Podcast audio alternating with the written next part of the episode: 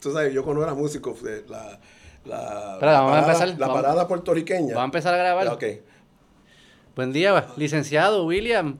Licenciado no, salsero. Salsero, licenciado, un poco de todo. Vamos a hablar, va- vamos a seguir por ahí, sigue Sí. contando de, de- de tu experiencia de, de salsero ahí en New York, en el Bronx. Ah, bueno, sí, sí. Me estabas Este, contando algo ahora. Sí, sí, este, como un preludio a lo del ACLO, ¿no? Olvídate, Bueno, aquí sí, vamos a conectar, que eh, una sí, buena conversación, olvídese de eso. Eh, bueno, no, yo era músico, este, yo tocaba eh, con diversos grupos en Estados Unidos y tenía, grababa discos y, y yo me acuerdo cuando llegué a este, este lugar ahora, En La me- Serra. me en la Serra, me, me trajo memorias porque había grabado un disco con una disquera argentina que se llamaba Parnaso Records. Este, y aquí era que lo distribuían. Cuando llegó a Puerto Rico, paré a buscar copias para pues, regalarlas por ahí, promocionar.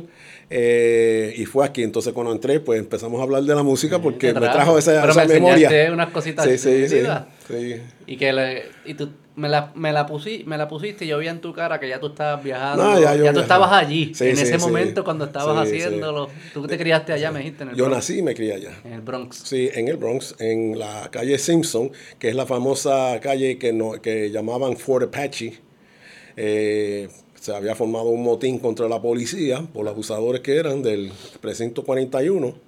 Eh, y yo todavía estaba un poquito joven, pero estaba en, el, en lo que llaman el fire escape, como el balcón, ¿no? Ajá. Este, y nosotros en el verano, cuando estaba, ¿sabes? Estaba muy caliente, y Eso los- esos apartamentos ¿no? pues no tienen Balcones entonces nosotros pues poníamos una colchita en el fire escape, que es para escapar del fuego, ¿no? Este, y ahí era como si fuera un balcón y coger aire eh, fresco. Eh, yo tenía quizás para ese tiempo como 12 años, supongo, eh, cuando se formó ese motín, que eventualmente eh, se hizo una película sobre eso, con Paul Newman. Este, Lo de los fuegos del Bronx. no, lo de Fort Apache. Ah, La, escuela, la, la, la película se llama Fort Apache The Bronx. Este, y era sobre ese- esa situación. Este, pues allí, donde yo vivía, era lo que yo le estaba diciendo a usted eh, hace poco, lo, eh, Salsa Central. ¿ves? Este, Casi todos los músicos conocidos de los años 70 o estaban en esa área o cerca de esa área. ¿Y ¿ves? ¿Cómo se sentía estar allí? Que era, se escuchaba música todo el tiempo. Todo, todo el tiempo, todo el- hasta en la calle. Hasta en la calle. Y la vida era en la calle también. En ¿verdad? la calle, sí. no estabas en la casa. En el verano, en el verano uno tenía que estar en la calor. calle porque no había más nada. Calor, y el calor, me imagino. Sí, de hecho, por eso es que habían este choques con la policía porque se abría lo que nosotros decíamos la pompa, que es la bomba de agua, ¿no? Este, y se echaba con una lata, este, todo el mundo echando agua a los que pasaban. eh, y la policía llegaba y pues ¿Y tú te corría. ahí? Sí, y me crié allí, este, éramos muy pobres, en un, un sitio muy pobre. Este, y asistí a escuelas que eran, o sea, nosotros hoy en día hablamos de la segregación como si eso fuera del pasado, pero yo estudié en escuelas segregadas todo el tiempo. Que eran latinos. Eh, eh, y negros. Latinos y negros. Ne- ne- yo nunca estudié con personas, vamos a decir, blancas, este, hasta que llegué a la universidad. ¿Y, ¿Y vivían fue, cerca? Un no? choque. ¿ah? ¿Donde vivías eran latinos y negros mayormente? Eh, había negros y latinos, sí. Puerto No Ri- no, había- latinos no, ahora se habla de latinos, para aquel tiempo eran puertorriqueños. Puertorriqueños. Ahora hay muchos latinos. No había pero- dominicanos. No, para ese tiempo no, podría, podría haber uno que otro, pero no eran comunidades como hay ahora. Y no había como otros blancos como marginados. que- No, bueno, eh, había uno, un sobra- por ejemplo, un- sí, sí. De hecho, de hecho, eh, la calle Simpson eh, originó, no originó, porque eso es centenario, pero antes de llegar los puertorriqueños que fue- fueron quienes ocuparon esa calle, todos los alrededores eran este, afroamericanos, ¿no? Este, era un barrio pobre de judíos que se habían escapado después de la Segunda Guerra Mundial de las garras de los nazis. Entonces, mm, cuando yo, nosotros fuimos la primera familia puertorriqueña en mudarnos allí. eh, ¿Tu familia? Sí, mi familia. Ah, wow. Y, y mis vecinos eran pobres, judíos bien pobres, vie- viejitos. Eh, y siempre estábamos afuera hablando con ellos, ellos ponían su sillita afuera para coger sol. Eh, y pues yo veía los números en los brazos de Eran los survivors. campamentos y yo le, y yo le preguntaba a ellos este, qué era eso y ellos me explicaban, en aquel tiempo yo no entendía, pues hoy en día entiendo, obviamente. Este, Yo siempre he dicho como que tiene que, para un niño criarse en una, en una ciudad como Nueva York, como una de estas ciudades que hay tantas culturas y tanto choque, como que el aprendizaje, porque el exposure es tanto que tiene el aprendizaje es bien rápido. Sí, no, el aprendizaje, aprendizaje es más rápido, pero también eh, la aceptación a, la diversidad en, aquí, en aquel tiempo, porque hoy hay una intolerancia que yo no comprendo. sí, sí, lo hay. Lo hay sí, lo hay. De hecho, en Nueva York se hablaba siempre de que es una ciudad, eh, lo que llamaban the melting pot, ¿eh? Donde todas las razas, todas las culturas se mezclan. Pero eso no es verdad.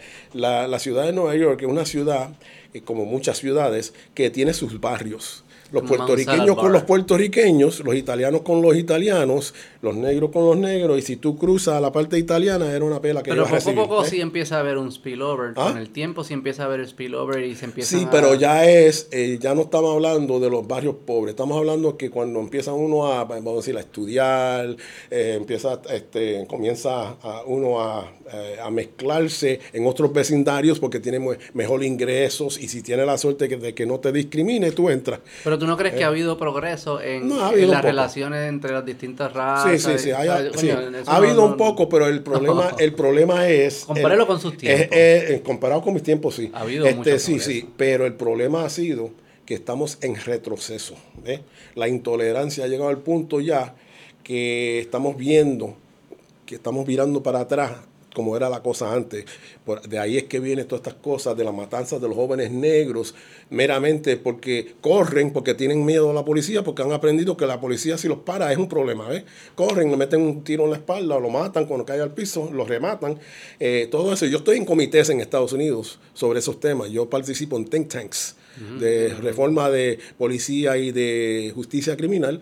Y en esos think tanks pues hablamos de muchas cosas, entre ellas lo que se llama Officer Involved uh, Killings o um, eh, que sería eh, situaciones donde la policía detiene a un joven o una persona y resulta una muerte. ¿ves? Mm. Este, eh, pues hablamos de qué es lo que causa eso y cómo se puede corregir. Entonces tengo otro comité a la cual yo pertenezco en el John Jay College of Criminal Justice, un think tank, sobre eh, los fiscales, lo que llaman eh, progressive um, prosecutors. Mm. Los progressive prosecutors son fiscales que no ven su rol como de encarcelar y ganar casos contra supuestos criminales, sino ver la situación como es eh, y evaluarla antes de decidir llevar un caso contra un joven negro, meramente porque un joven negro pobre y creemos que hay que sacarlo de la calle. ¿ves? Mm. Entonces tienen otra visión.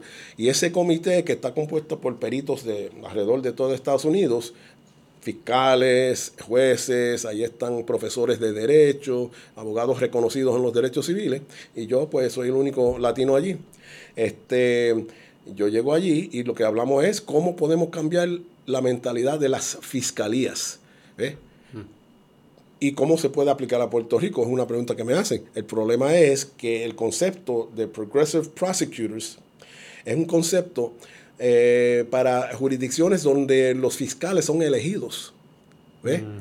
Y si son elegidos, les responden al pueblo mm. y en las próximas elecciones, pues obviamente los van a sacar si son nefastos, ¿no? Pero en Puerto Rico no tenemos elecciones de fiscales. Sí, es distinto. ¿Somos el único que no que elige fiscal? Yo no sé si somos los únicos, la verdad que yo nunca he investigado eso, pero ciertamente cuando yo hablo de eso allá, ellos se quedan con la boca abierta. ¿ves? Así que si, si hay otros, deben ser muy pocos. Muy pocos. Pero yo creo que se puede decir, obviamente usted está mucho más cerca que yo ante todo esto, usted está viendo todos estos casos, imagino que ve estadísticas y, y todo esto. Se puede decir que todavía hay mucho trabajo por hacer y a la misma vez decir se ha hecho mucho progreso. Sí, sí, sí. Las dos cosas no, no, no, hay, no, sí. hay, hay progreso. hay, hay, progreso, hay progreso. Este, y ciertamente, este, eh, por ejemplo, las universidades, este, yo cuando entré a la universidad, yo yo era desertor escolar.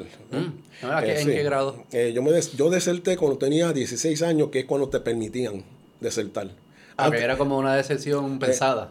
Eh, sí, pensada, bueno, pensada en el sentido de que... ¿Cómo tú te acuerdas de eso? ¿Por qué lo decidiste? Sí, sí bueno, yo, yo decidí darme de baja porque primero, yo, en las escuelas públicas donde yo estudiaba, que eran muy malas, eran entre las peores este, de la, toda la ciudad, eh, pues no, no le prestaban atención a los muchachos que estaban estudiando allí y la mentalidad era, era que estas personas que están en esta escuela no van para ningún lado, eh, pues se le da las clases, uno cumple con su trabajo, pero como ellos no tienen realmente ningún futuro, pues no hay esa inversión en counseling, en orientación y, y tratar de guiar a los jóvenes. Entonces yo me sentía aburrido, para empezar, porque yo, pues, este, bueno, vamos a, ponerlo, vamos a ponerlo de otra forma. Cuando uno se desierta en, en aquel tiempo, la presunción es, este muchacho es un delincuente, este debe estar en la calle haciendo droga, está en gangas o lo que sea. Mm. Yo me metía en los museos y me metía en la biblioteca pública eh, sí, entonces yo lo que hice fue, yo mismo me eduqué, yo mismo me eduqué porque yo no estaba recibiendo realmente una educación. Entonces yo iba a los museos y cuando me preguntaban dónde tú estabas, pues yo no decía que estaba en el museo porque de donde yo venía, que era un sitio de bravos, ¿ves?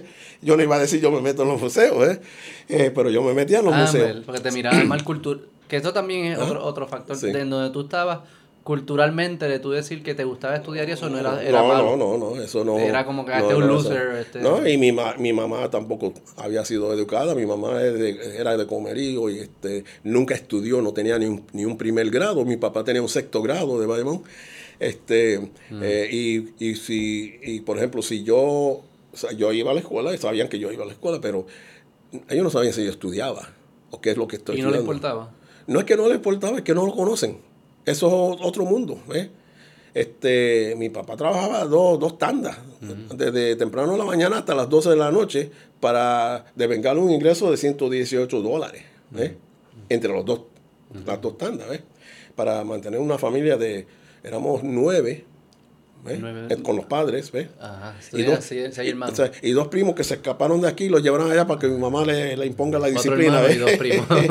que éramos once en realidad. Ah, ok, seis hermanos y dos primos, wow. Entonces, pues entonces eh, eran dos cuartos dormitorios, uno era el de mis padres y en el otro cuarto eran dos camas literas, cuatro camas y los otros, eh, que yo entre ellos, teníamos catres que abríamos en el pasillo, ¿eh? Y mucho de, de, de, de, quien tú te formas y cómo tú desarrollas es tú, porque me imagino que los padres no pueden estar encima de... No, no, mi papá y mi mamá no saben. Mi papá estaba todo el tiempo trabajando. Brega en la ciudad, y mi mamá coge cantazo y sí, sí. you'll figure it out. Sí, sí, lo que sí aprendí de mis padres es eh, la cuestión de, de, de que te importe el prójimo, ¿ves? Mi papá se pasaba trayendo a mi casa personas sin hogar. Eh, él me decía, Willy, yo, no, yo nunca en mi vida tuve un cuarto ni siquiera una cama propia. Era un catre, el que estuviera disponible lo abría. Pero mi papá venía de mí porque yo era el menos que me quejaba eh, en ese sentido. Este, decía, Willy, este, cógete una colcha, una sábana, tíralo al piso, que este hombre necesita una cama. Y yo lo hacía. Entonces yo aprendí de mis padres que había gente que aunque uno eh, tiene poco, que tienen menos. Ah. Este, y eso lo aprendí y siempre ha estado ¿Religioso? ¿Una familia religiosa? No no, no, Mi mamá era católica, más papita que el papa. Pero, pero no, no éramos religiosos. De hecho, hay un cuento que está diciendo a mi asistente, una nueva asistente que tengo, donde mi mamá decía, Willy, llévate estos dos dólares, tres dólares, lo que fuera, eh, para la iglesia el domingo, porque me crié en la iglesia católica, pero no éramos bien religiosos este, para que lo ponga en la ofrenda, este, para los pobres. Y yo le decía a mi mamá, nosotros somos pobres, que deja esto acá. este, ah, me lo quedé porque... Pero siempre hay otro que es más pobre que uno, ¿ves? Este, sí, pero por eso pregunto, porque sé que eso viene Sí, sí, pero no, no, no siempre viene. Pero, no viene desde el punto de vista religioso, porque aunque mi mamá era católica, mi papá no, no tanto. Este, eh, tenían una ética de que el prójimo, o sea, nosotros tenemos poco, pero hay otros que tienen menos, ¿ves? Y asumir responsabilidad. Y entonces yo me crié pensando, yo nunca me crié pensando que yo era pobre. Claro. Yo, de hecho, eso lo estaba diciendo los otros días. Llegué a la universidad y ahí es donde yo me doy, doy cuenta que es el primer centro docente del Estado, de que soy pobre porque todo el mundo ahí tenía de todo y yo no tenía nada, ¿eh? Pero qué curioso eso, porque eso es como entonces una designación que, que viene de afuera, ¿verdad? Como que en tu mente tú tenías todo lo que necesitabas, estaba, vivías, vivías. Yo, no sabías que había otra... No, y después me metí en la música y eso para mí era, eh, ese era el, el, el Riviera, ¿ves? Este... Pero que a veces los externos te imponen, tú eres pobre y te tienes que creer de eso y por ende tienes que vivir cierta forma. Y ¿Sí? pero no, yo, ya yo tenía, yo no, yo no tengo que hacer eso. Yo, no, yo, no yo vivo mi vida, ya lo sabía. Yo no sentí que mm, yo, yo no sentí que yo tuve sufrimiento de mm. pobre, ¿ves? Éramos pobres, eso lo sé ahora. pero para aquel tiempo, pero no, no, no tenía ese concepto de que éramos pobres. Este, mm. eh, y entonces yo vivía en un barrio donde todos los músicos que estaban haciendo hits eh, vivían cerca de mí. Eh, por ejemplo, en la calle Simpson, una, una próxima cuadra, vivía los hermanos. como pegarte un poquito más Los hermanos Rodríguez. los hermanos Rodríguez de, de, la orquesta Pi Rodríguez, que eran los que grabaron ah, este Micaela, este I Like It Like That, que ahora mm. salen en todos los anuncios. Pues pues eran una familia, eran cinco hermanos. Eh, entonces, pues los músicos adicionales, que no eran hermanos, pues eran de allí, de la calle Simpson. Este, eran estrellas en ese tiempo. Estaba, bueno, el primer grupo yo creo que hizo crossover. ¿ves? Este, ¿Al inglés? Sí, al inglés. O sea, al inglés no, al inglés no, porque al inglés mucha gente grababa Boogaloo en inglés aquel tiempo. de ellos. Pero fue el primer grupo de recibir la aceptación en el crossover del hit parade de las estaciones que no eran latinas. Exacto. Este, eh, lo que está de Piz Rodríguez, pues esos estaban allí. En la esquina estaba lo que se llamaba el Uptown Tavern y eso era de Joe Quijano. Yo no sé si se acuerdan. Joe Quijano, eh, un grupo bien conocido. Ellos tenían este, la canción Nosotros, Nosotros, que nos queríamos tanto, algo así. Era un hit, super hit. y estaba allí. Dos o tres cuadras arriba, porque esa es la calle Home y Simpson, estaban los hermanos eh, de Eric Palmieri y Charlie Palmieri. Mm. Eh, estaban allí. Este, así es que alrededor completo, un poquito más arriba, los músicos de la orquesta de Joe Cuba. Y cuando uno cruza del Bronx a la parte alta de Manhattan, este, donde lo que llaman Spanish Harlem, ¿no? El barrio. Eh, ahí estaba Tito Puente, ahí estaba Joe Cuba, un poquito más abajo en el Bronx estaba Willy Colón, este, Celia Cruz, eh, Machito, lo que está Machito, toda esa gente estaba en el Bronx. Pues yo siempre he creído que, que donde surgen nuevas músicas y esta, y esta creatividad, tiene que ser en un lugar que estén todos como encerrados en un mismo sitio. Porque esa es ese bouncing de idea, como que, ah, yo cojo esto de ti, cojo esto de ti, papá, papá, y se va, se va creando una dinámica que produce una, una gran idea. Pues, pues, los, por ejemplo, el reggaetón, en los, en los barrios, los caseríos, eso no hubiese pasado si Los residenciales, sí. El, el, hecho que fuese un residencial, que están todos cerca y se escuchan y se copian y, o se influencian, pa, pa, pa, y como que se da esa magia. Y esas las, las ciudades que concentran eso, producen, yo creo que por eso es que producen pues yo, mucha arte. yo, yo aprendí mucho de muchas cosas y, espérate, aprendí muchas cosas eh, y, y, poco de cosas en particular. Por ejemplo, tú vas a los museos, pues tú lees del arte de este, lees de la, yo leía las cositas esas chiquitas. A veces no las entendía, pero sacaba un diccionario. Este, me metía este, en la biblioteca y yo no podía leer un libro completo. De hecho, no me acuerdo haber leído un libro completo en mi vida. Yo lo que hacía es, me interesaba un tema, por, por ejemplo, me gustaba leer mucho de el espiritismo, el reincarnation, todo ese tipo de cosas. Yo sacaba un libro, leía un capítulo de eso, dos capítulos. Entonces me gustaba Edgar, Allan Poe, que eran eh, pues, tú sabes, un poquito oscuro, dramas oscuros, tú sabes, y me gustaba leerlo y, y de diferentes temas. ¿eh? Este, y así fue que yo aprendí. Y entonces cuando hablo con la gente, Willy, ¿cómo tú sabes de tantas cosas? Y dice, bueno, sé de muchas cosas, poco. poco de mucho, como yo. Pero aprendí a leer. que tú de mucho. sí, pero aprendí a leer. Este, ¿Y cómo llegaste? ¿Ah? ¿Cómo al final te tropiezas con la, con la ACLU?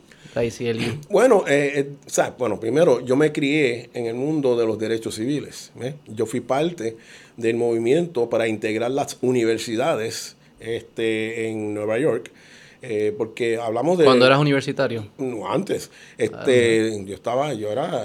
18 años. A los 18, 17, yo estaba metido donde nos apoderamos del campus de City College en Nueva York porque no permitían que este, los negros y latinos entraran. Claro, la excusa era que no daban el grado porque no pasaban el examen de, con una nota superior que requieren, este, pero había un problema que nunca lo iban a poder hacer porque las escuelas eran tan deficientes en esos barrios que nunca podían llegar, pero hay gente súper inteligente. Yo, bueno, yo, yo, no soy, yo no sé si soy súper inteligente, pero obviamente yo soy una de esas personas y logré terminar la universidad.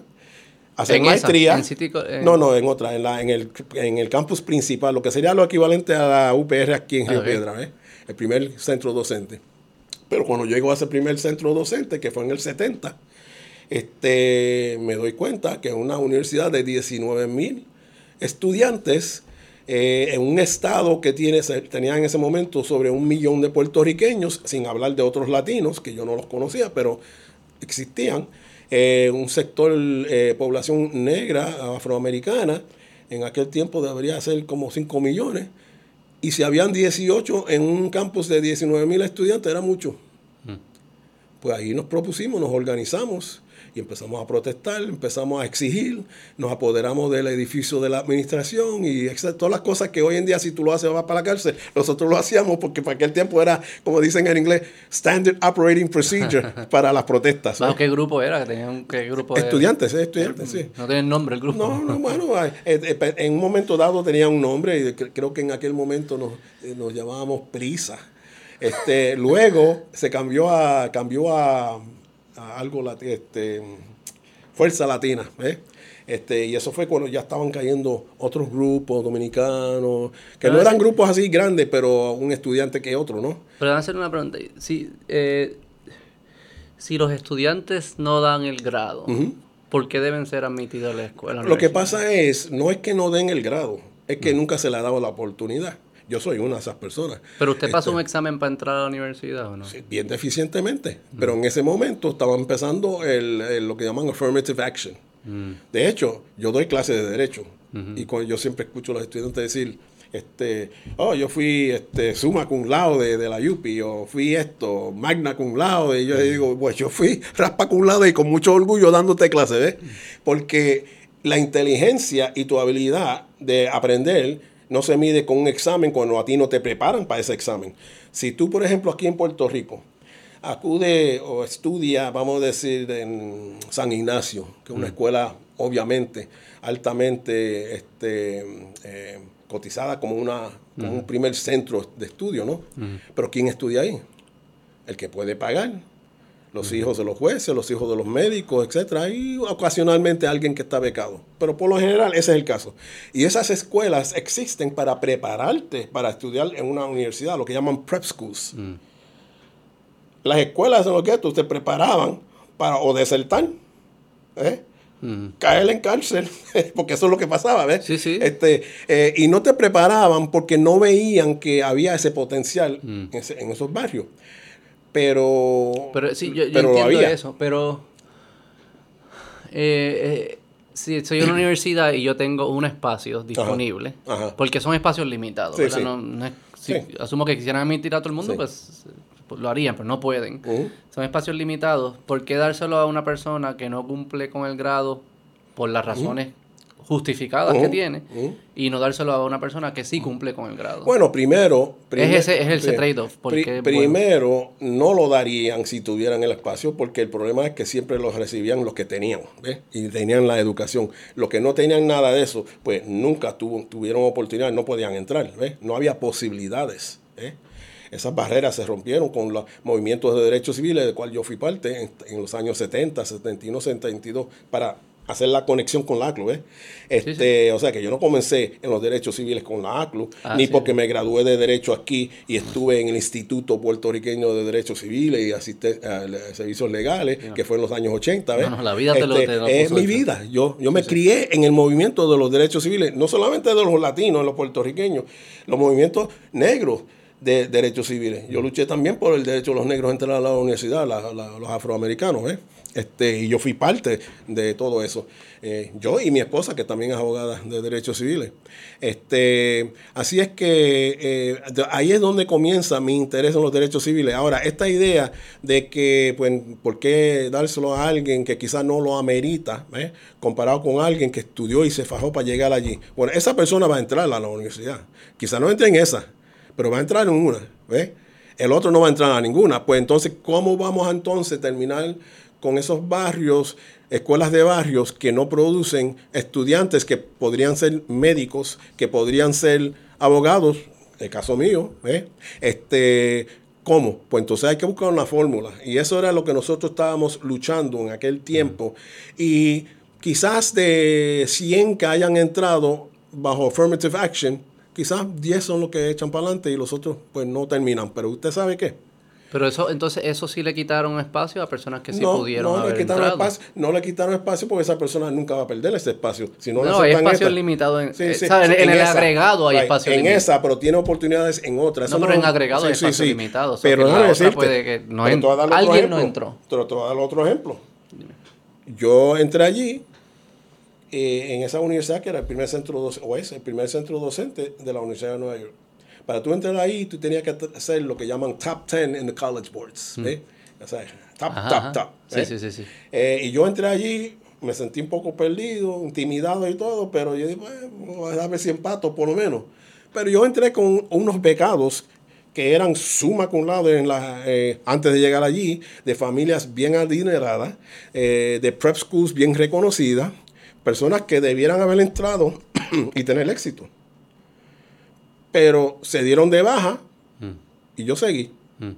O sea que esa persona que entró allí, que supuestamente merecía estar allí, Pero no problema- tenía el interés de estar allí, fue preparado Sí, sí. para estar allí. Se esperaba por los padres que quizás eran médicos o lo que sea, que hicieran eso, pero no le interesaba. Eso es un problema en la, en la fórmula de evaluación. Eh, ¿no? bueno, Eh, eso es como que... Y, por eso, y ese es el argumento que se utiliza para los estudiantes que no tienen esa preparación por su, por su ubicación social. ¿ves?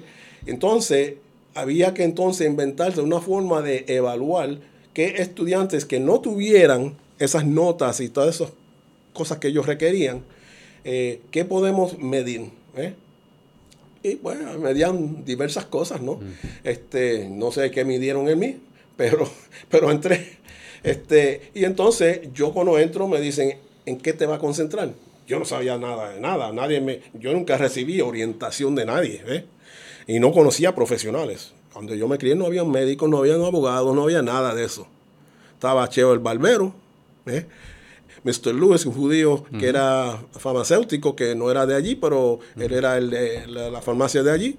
Y así por el estilo. Sí, sí. Eh, estaba Moncha, la bochinchera, ¿ves? Sí, sí, tú sabías lo que estaba alrededor. Ese- ese es el También era el un mundo, mundo. donde no existía el internet. Sí, sí, no, no había nada de eso. Tu Tu realidad mundo- es ese. 10 cuadras. Tu calle. 10 Exacto, cuadras 10 alrededor, ¿ves? exacto. Este, y entonces eh, te dice, pues eso es lo que yo sé. Si tú me das una prueba de conocimiento de que si el perrito corre por la montaña y baja por la otra montaña, ¿cuánto tiempo le...? o sea, nada de eso, tú sabes. Eh, entonces tú, entonces ellos tienen que evaluar este, qué destrezas tú tienes en tu vida que te pueden preparar. Como yo dije, yo no estaba preparado, por lo menos yo no me sentía preparado. Llegué allí, empaté, vi que otros que sabían mucho más que ellos se daban de baja y yo seguía, ¿ves? Porque yo tenía el empeño. Y quizás eso es lo que me dieron. Este parece que tiene empeño y parece que tiene ah, inteligencia natural, aunque no tenga inteligencia, vamos a decir, de libros, ¿no? De Que, que ha Sí, sido pero por eso yo diría el caso de usted es, usted no entró por affirmative action, usted entró porque usted tenía unas cualidades que demostraban convertirse en un buen estudiante y que iba a Sí, salir. no, excepto, usted no entró sí. por ser latino, No, no, no, eh, por, no, por no, ser el no, individuo que es. No, no, no, eso no fue así. Es affirmative action. Lo que pasa es que el affirmative action no era para el que llegaba de las escuelas privilegiadas. Eh, es para las personas que venían de los barrios negros, los barrios latinos, los, las indígenas, ¿eh? Este, y entonces medían lo que medían, no sé lo que medían. Tú sabes, yo nunca le Pero algo me atención. dieron bien. Como que Ah, dijeron, esta persona tiene unas cualidades para convertirse en un buen estudiante y luego un buen profesional o con buen desempeño, sí, lo que sí fuese. pero era affirmative action. Sí, sí, asumo que se le llama así affirmative action, pero al final lo que, lo que la escuela estaba midiendo no es el hecho de que tú fueses latino, No, o lo que supieron medir es, es el hecho de que tiene estas cualidades como individuo Bueno, y sí. se puede convertir sí, en un buen profesional. Aquí hay 10 latinos, hay 10 negros americanos, ¿eh? afroamericanos. Eh, entre estos, ¿quién yo puedo escoger que Así. tenga algún indicio de poder tener éxito? Pero es de ese pool. No Claro. un pool que incluye gente blanca adinerada. Pero yo creo o- que, su, o sea, que- yo creo que usted hubiese, si la, yo sé que eran otros tiempos, Sí, sí, O sea, no, yo sé que venimos de otros tiempos, pero si el, si yo fuese el que recluta la escuela y mi trabajo de la escuela es traer a los individuos que mejor se van a desempeñar y van a convertirse en buenos profesionales, bla, bla, bla, ese es mi objetivo. Claramente tú me demostraste que la fórmula que yo estaba usando antes estaba incompleta, porque había unas variables que yo no estaba considerando que parecen ser importantes, porque usted fue mejor estudiante que los del pool grande, que algunos del pool grande que, se, que, que se, se, quitaron. Mejor en, el sentido de que terminé, pero yo no era tan tremendo estudiante. Pero eso es mejor. Sí, pero es lo que te digo, como que es expandir la fórmula para poder medir las cosas que hacen que sea un buen estudiante. Ahí es como yo, donde yo me incomodo y quizás era un periodo de transición que yo no lo reconozco, yo no lo viví. que Hay que vivirlo. Eh, claro, estoy, estoy bien consciente y soy bien humilde ante eso. Este, lo que a mí me incomoda es como que luego de la transición es que la raza siga siendo una variable importante para decidir si sí o si no. No debe ser así. No debe ser, ni, ni para incluir ni para excluir. No debe ser así, ni para incluir ni para excluir, eso es verdad. Pero también esto tiene que ver no solo con la raza, con la pobreza. Esto es una situación eh, de extrema pobreza, que yo no sabía que era pobre, como dije, pero era pobre. Este, cuando yo llegué a Puerto Rico, en 1980. Mi primer, mi primer trabajo fue en la Universidad de Puerto Rico, porque yo había estado en Fordham University de Nueva York. Este, y estoy en, la Facultad de Estudios Generales. Hay un proceso en aquel momento, no sé cómo es ahora, donde si un estudiante no entraba, pues podría caer como un segundo plano y le dan unas entrevistas y si la entrevista convence, pues quizás puede ayudarle a entrar. Yo me acuerdo un joven que yo fui parte de la entrevista. Yo era una de las personas entrevistando y había una profesora de humanidades, de humanidades dentro de estudios generales. Y entrevistamos a este joven que era de la barriada este San José, creo que era, allá cerca de la Yupi. Y el joven, pues, se entrevista yo, yo, hago preguntas, yo vengo de ese tipo de ambiente, pues yo le hago unas preguntas que él se siente cómodo y la profesora le hace preguntas sobre cultura, que si él tiene cultura, ¿ves? Entonces, Pero cultura como, bueno, culturete. A eso, bueno, a eso que voy, espérate. Ah, a eso que voy porque eh, le pregunta, ¿qué música tú escuchas? Entonces él dice, eh, para aquel tiempo, Tommy Olivencia o quien fuera que estuviera en aquel momento así, salsa. Este, y ella este, escucha música, le gusta música clásica, le gusta el arte. A mí si me hubieran hecho esa pregunta a esa edad, yo lo hubiera podido contestar. ¿Por qué? Porque yo no iba a clase, yo me metía en los museos. Sí, sí, sí, Pero eso es otro ambiente, aquí no existe ese ambiente. ¿ves? Entonces, eh, pues el muchacho no podía contestarle esas preguntas. Luego, en, la, en el debate de si debe entrar o no, no debe entrar, yo voté por él. ¿Y la, y la profesora no, porque no tenía cultura.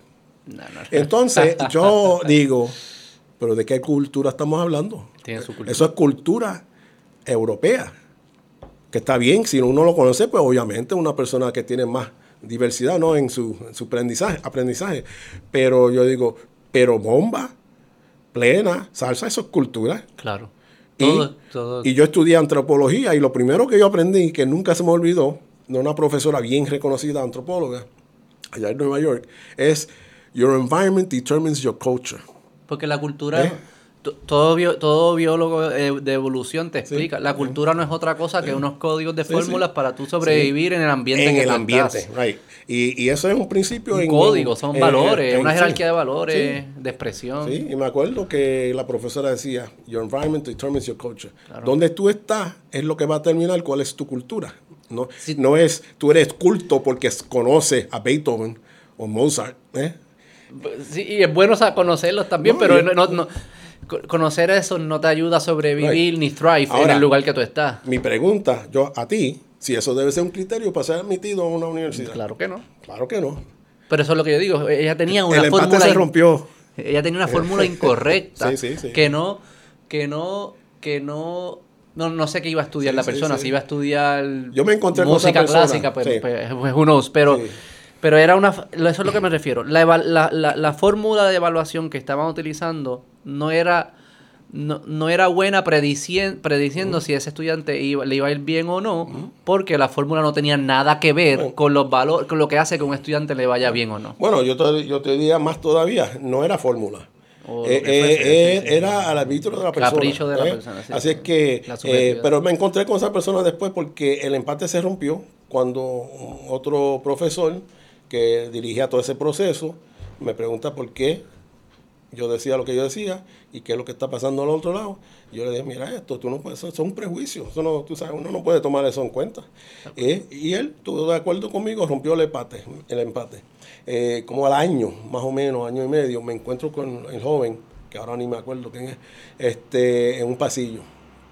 Y le pregunto, ¿cómo te va? Y estaba llevando as. seguro. ¿Eh? Estaba teniendo éxito. Yo supongo que se graduó en aquel momento, hoy en día, pues debe ser un profesional y un viejo. Porque estamos hablando en, ¿qué año fue eso? Este 83 más o menos. Esperemos que haya ido bien. No, 83 no, 80. Para que el cuento le, no vaya a ser que es el corrupto de todo. No, por favor. por favor. Que no sea uno los que están. no, no. Pues, pues para hacerle un, un cuento eh, largo, más corto, pues de ahí es que viene mi introducción a los derechos civiles y nunca me desvinculé de las comunidades allá en todo lo que yo hago aquí. Todo lo que yo hago aquí es pensando en aquí y allá, porque para mí los puertorriqueños son uno. Los de allá y los de acá. ¿eh? Los de allá por, pues, este, por el resultado de, eventos históricos. ¿eh? Pero, por ejemplo, coger mi mamá, mi mamá este, era de comerío, se fue para allá. Ella siempre tuvo en mente regresar a Puerto Rico, que es el sueño de muchas de las personas que se fueron para allá. Este, y muchos no lo lograron, pero sus hijos sí. ¿eh? Este, ella lo intentó en una ocasión, llegó aquí, pero estaba enferma, allá recibía unos beneficios, eh, ama de llave y cosas así que pues pagaban, y aquí no había nada. Pues eventualmente tuvo que regresar.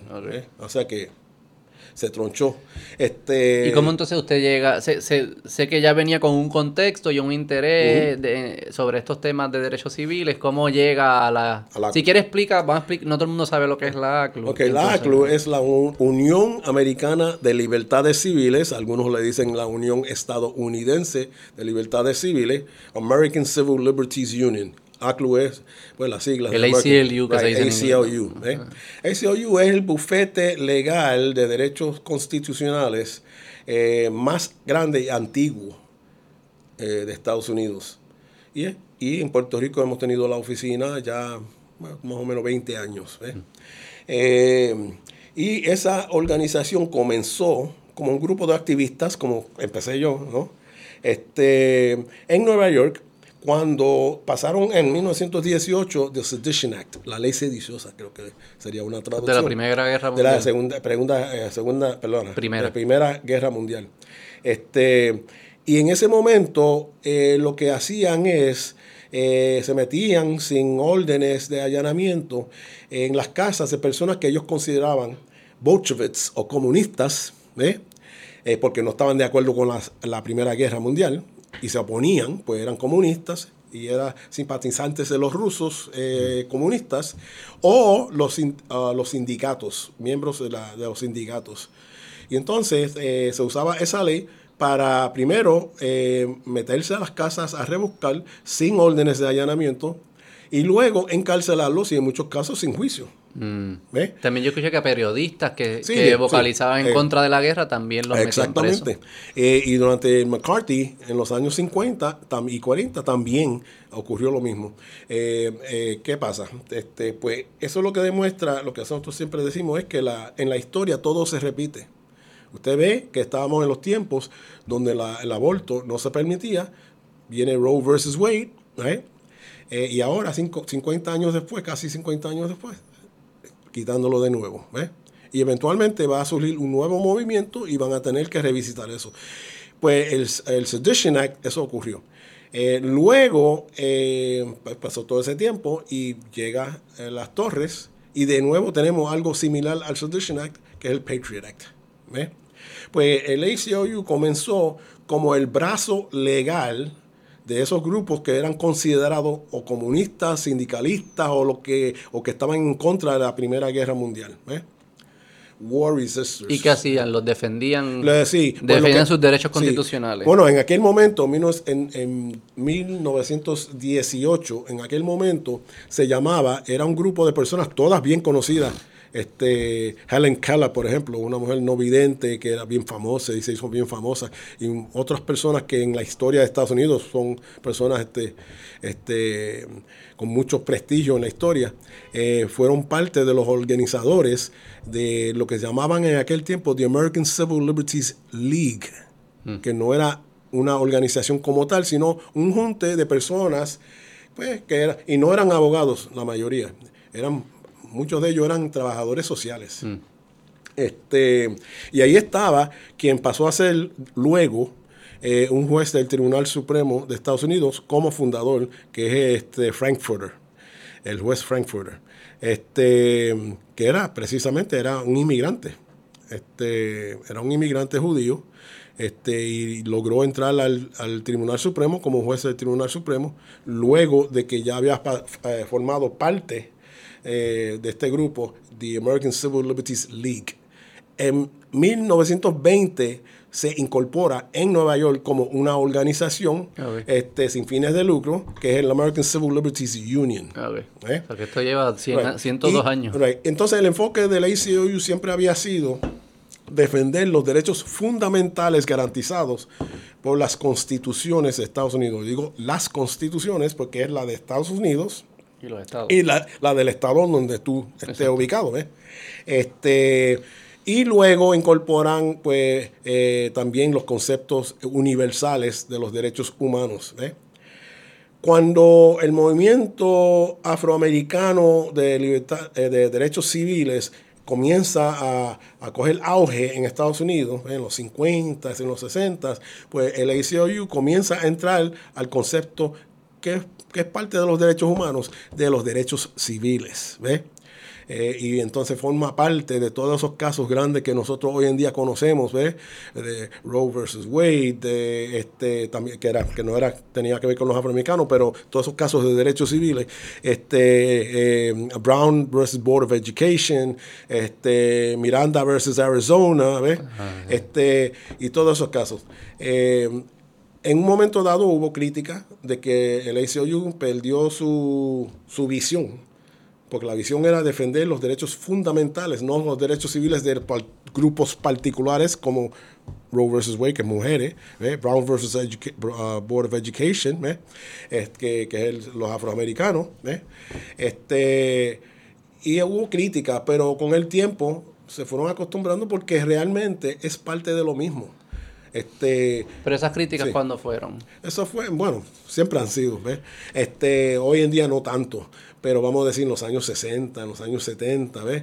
Este, porque siempre estaba ese elemento de personas que creían que debemos, que, que son, ¿sabes? Debemos mantener un, una proyección purista de que es de defender los derechos fundamentales para todos. ¿eh? Sí, así es que yo conocí el ACLU. Yo lo conocí por Ira Glazer, Ah, sí. Que ha salido en muchos programas que yo veo y entrevistas. También me puse a ver los debates que él tenía con, ¿cómo que se llama? Buckley, William F. Buckley.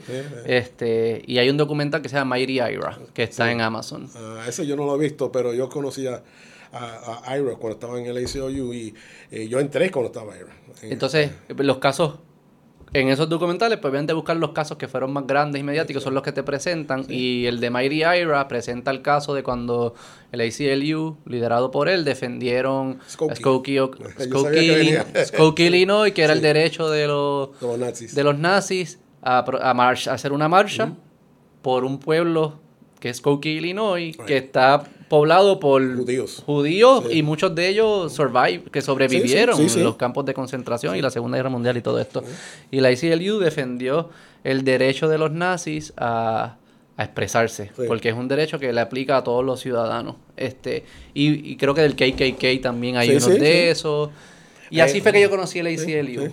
Pero te soy honesto que recientemente he visto y lo he escuchado a él particularmente hablar. Ira, criticando. criticando que eso está cambiando en el sentido a lo que tú está, usted estaba mencionando ahora, de que el ACLU antes, o se veía, no sé si era cierto, pero según lo presentan, estaba diseñado para protegerle los derechos eh, fundamentales, civiles, constitucionales a todo el mundo sin importar quién es la persona y, qué es lo que está diciendo. y todavía es así. Lo que ocurre es que comienzan a surgir movimientos de mujeres, movimientos de afroamericanos, movimientos de indígenas eh, y pocas organizaciones que defienden, defienden los derechos de estas poblaciones que hacían los mismos reclamos, excepto que en el caso de ellos, eh, de ellos era mucho más grave. ¿eh? Pero, yo pero yo estaba viendo un memo que salió recientemente, de, y esto es la de mm, Estados Unidos, yo no sé si quieres explicar después cómo es la relación entre todas. Este, que decía que para en el proceso de seleccionar los casos eh, se debe considerar quién está diciendo y qué es lo que está diciendo, esto es de, de, libertad de expresión, para que asegurarnos de que lo que estamos defendiendo no sea una expresión que atrasa nuestros otros valores. O sea, que ya era como que ya no es un choque. Ya hay un choque de valores aquí, cuando en el pasado parecía que no había un choque, que era bien eran absolutistas en el derecho de la expresión. Sí, este y todavía son. Pero no es, eh, no, no, es consistente con eso. Bueno, lo que pasa es, mira, hay un choque. Este, ¿Tú crees que defenderían hoy al, al, a, los, a lo mismo de Skokie, Illinois? El bueno, recientemente se hizo. ¿Cuándo? En, en Virginia.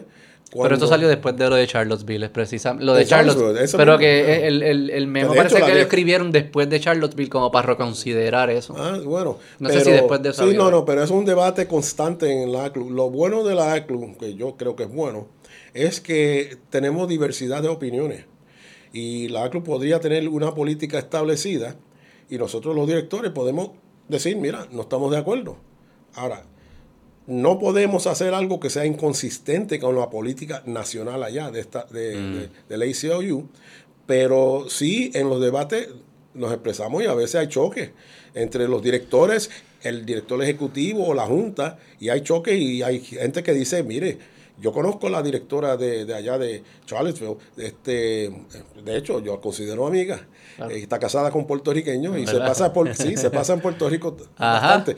Y ella pues tomó esa decisión, entendió este de que era importante defender el derecho de expresión y respectivamente del mensaje que sea. ¿ves? Claro, no esperaba que iban ahí con armas y tú sabes, eso, eso es algo que es imprevisto. y, es responsabilidad de ellos, no de la ICLU. Exacto. Así es que ella tenía esa posición, eh, luego ocurre lo que ocurrió allí y estuvo bajo, bajo ataque fuerte de, de personas que creen que el ICLU no deben este, meterse en esa situación. Pero asumo que históricamente los ataques siempre, cuando ustedes defendían el KKK, no creo que la gente estaba, ay, qué chulo, ni a los nazis siempre ha estado, siempre ha estado.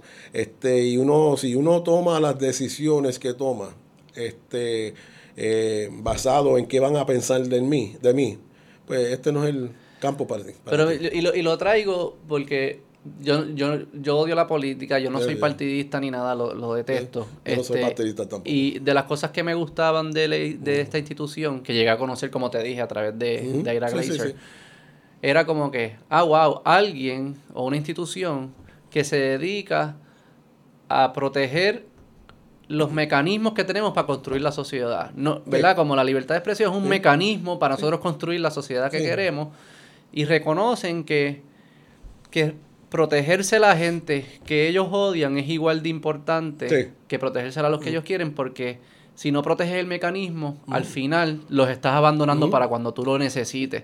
Y yo dije, diablo, qué cool que existe este organismo que, que es tan, como que tiene tan claro esa misión. Y cuando veo este comportamiento en los años recientes, que obviamente desde afuera, yo no estoy en la, en la trinchera como usted está, este, y lo digo con mucha humildad y respeto, desde afuera es como, ah, wow, parece que ya no es lo mismo. Y lo que es nuevo quizás no es malo, pero no es lo mismo. Y para alguien que, que, no, que no era partista es como que perdí, perdí un organismo que está protegiendo los valores no lo que dicen, sino el hecho de poder decirlo. Sí, no, pero, pero es lo mismo. Lo que pasa es que también la ACLU se había quedado atrás en la cuestión de, ser más inclusivo en cuanto a los issues que afectan a los grupos minoritarios. Eh, hay issues que son bien particulares y no son inconsistentes con defender, por ejemplo, la igual protección de las leyes, con defender la libre expresión. Mira, yo doy clase de derecho. Y en mi clase de derecho constitucional, este, yo hablo de una primera enmienda y una cuarta enmienda de la Constitución de Estados Unidos eh, racial. Yo hago esa distinción. O sea, ¿Cuál es la vamos a, hablar, enmienda? vamos a hablar de la primera enmienda de derecho a expresión en todas sus vertientes. Que puede ser prensa, puede ser expresión hablada, puede ser expresión cri- escrita, puede ser marchar, ¿no? Eh, protestar. Eh, y una cuarta enmienda que te defiende contra lo- eh, los registros y allanamientos irrazonables. Claro. Ok. Entonces yo digo, pero cuando vamos a hablar del First and Fo- and Fourth Amendment, vamos a hablar de un First and Fourth Amendment racista. ¿Por qué? Porque no se aplica igual. Vamos a coger eh, Black Lives Matter en Washington. Quiso llegar a cierto punto para protestar la muerte de un joven negro. Mm. Estaba esperándolo la Guardia Nacional y no llegaron donde tenían que llegar para protestar. Vamos a coger Washington. Hombres blancos, armados, no solamente logran llegar, logran entrar. Y ya sabemos lo que ocurrió allí. ¿Por qué no había Guardia Nacional esperándolos a ellos y una retragida de, yo no sé, cinco o seis cuerpos policiales que esperó a Black Lives Matter, que no estaba armado y que nunca llegó donde quería llegar? Porque se aplica de forma distinta. ¿eh? Esos son derechos fundamentales, los principios que la ACLU siempre ha defendido. ¿eh? Basic eh, Fundamental Rights. ¿eh?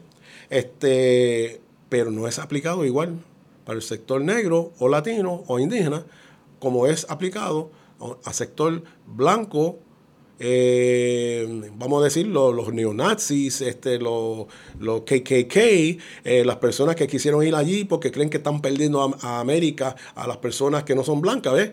Y tienen esa protesta, llegan a entrar al Capitolio y lograron, bueno, escante, ¿ves? Sí, sí. Este, pero los que marchaban eh, defendiendo el derecho a joven negro no ser este, asesinado por un policía, porque si tú estabas boca abajo en el piso y respectivamente si hiciste o no hiciste algo, no puedes con un arma ponértelo en la cabeza y meterte un tiro. ¿eh? Eso es una ejecución. Sí, sí. Este, así es que son los mismos principios fundamentales que la ACLU siempre ha defendido, pero en este caso se le está aplicando distinto a los diferentes grupos. Y ahí ya eso entra en el campo de los derechos civiles. 100%. eh, y el ACLU se mete, pero no es inconsistente. Es inconsistente. El meterse en el de Black Lives Matter no es inconsistente. No. Es inconsistente no meterse en otro. Pero se mete. Pero según el memo que salió después de Charlottesville, es que se debe considerar si meterse o no por Sí. las consecuencias del speech.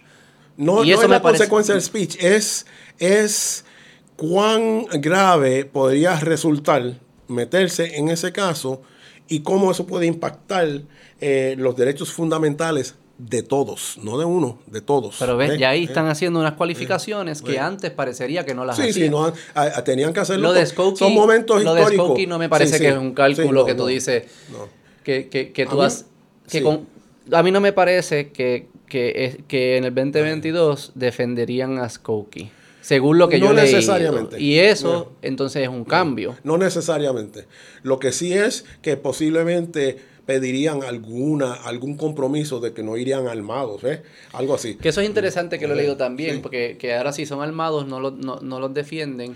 Pero, y los Black Panthers no Ajá. los hubiesen defendido entonces, Sí, pero ellos estaban armados. no, no. Sí, a veces sí. No, no, no. Digo, no ellos, es que- yo no ellos estaban que eran- armados frente a edificios que protegían cosas así, pero ellos nunca marchaban armados como marchan estos grupos, ¿eh? Pero Este, pudiese- Y de hecho, si lo hubieran hecho, no llegaban a la esquina vivo, ¿eh? Pero en ocasiones asumo que sí estaban armados y lo hubiesen defendido. Y no tengo problema, eso es su Sí, derecho de hacerlo. no, Yo- el- depende, eh, depende del Estado. Que de- de marchar armado. Pues sí, Ah, eso- sí, sí, no eso- sabía. por ejemplo, aquí nadie va a marchar armado porque aquí No la ley puede. no lo permite. Ah. Nueva York tampoco. Ah. Pero si estábamos hablando del sur de Estados Unidos, pues ya sabemos que el sur tiene una tradición de que tú puedes tener armas. Hay una tradición también de que linchaban negros y todavía linchan negros porque la- la- las matanzas de esta por policía es una forma de linchamiento. Es otra forma, no es la soga, ¿ves? pero es una forma de linchamiento. Ah. Sí. Así es, todo eso hay que tomarlo en cuenta porque estamos hablando de tiempos históricos que son distintos. ¿ves? Eh, y la historia muchas veces dicta para dónde se mueve, para un lado o para otro, pero la, la, como es la razón de ser básica de defender los derechos fundamentales son los mismos. Sí. Pero cuando tú te das cuenta que esos derechos fundamentales que tú defiendes no es aplicado igual a las indígenas, ¿eh? pues entonces hay que meterse ahí también. No, no, hay que meterse en, en todo lugar donde no se ha aplicado igual. Lo que parece ser, y, lo, y es una impresión desde afuera de lo que he leído y lo que he visto y los casos que cogen y no cogen, es como, eh, parece ser que hay otras, hay otras cosas que se están considerando que son más como, me pare, yo las asocio más a ideologías de partido, que entonces para mí pues perdió el standing que yo le daba. Estoy seguro que hay gente que está contenta, que lo hacen, pero para mí, como alguien de que yo decía, oh, wow, alguien que está, un organismo, y era bien único, porque personas que defienden las ideologías y organizaciones, eso existen, pero una que defiende más como los principios. Sí, sí, sí. Bueno, vamos a ponerlo de otra manera. Este, ya eso para mí es un poco... Mira, eh, no solamente, este, o sea, sigue siendo así. O sea, me dice que, es un, que era único. Sigue siendo único. ¿Qué otra organización defiende todo, toda esa gama de derechos fundamentales? Hay organizaciones que defienden esto, la primera enmienda. Hay otra que defiende la segunda enmienda, por ejemplo, National Rifle Association. ¿eh? Este, y hay otro que defiende esto. Pero una organización que defienda todos estos derechos fundamentales de todo el mundo ¿eh? es única todavía. ¿Usted defiende en casos de segunda enmienda? No, no creo que lo han habido, por lo menos yo no conozco ninguno, pero sí asumieron la posición de que la segunda enmienda el tribunal ha aceptado de que un derecho fundamental. Yo te digo la verdad, mi posición personal, yo no, yo no abogo por la segunda enmienda, pero si llega una persona y me han consultado, eh, me dice, mira, esto es un derecho fundamental, ya está establecido, eh, están haciendo esto, ¿qué podemos hacer? Yo le doy la orientación que sea. Nunca se me ha presentado un caso ¿eh? Tengo un estudiante mío que se graduó, este, estudiante de Derecho, eh, y luego llevó un caso este, basándose pues, en lo que aprendió de mi clase de cómo se llevan los casos de derechos civiles.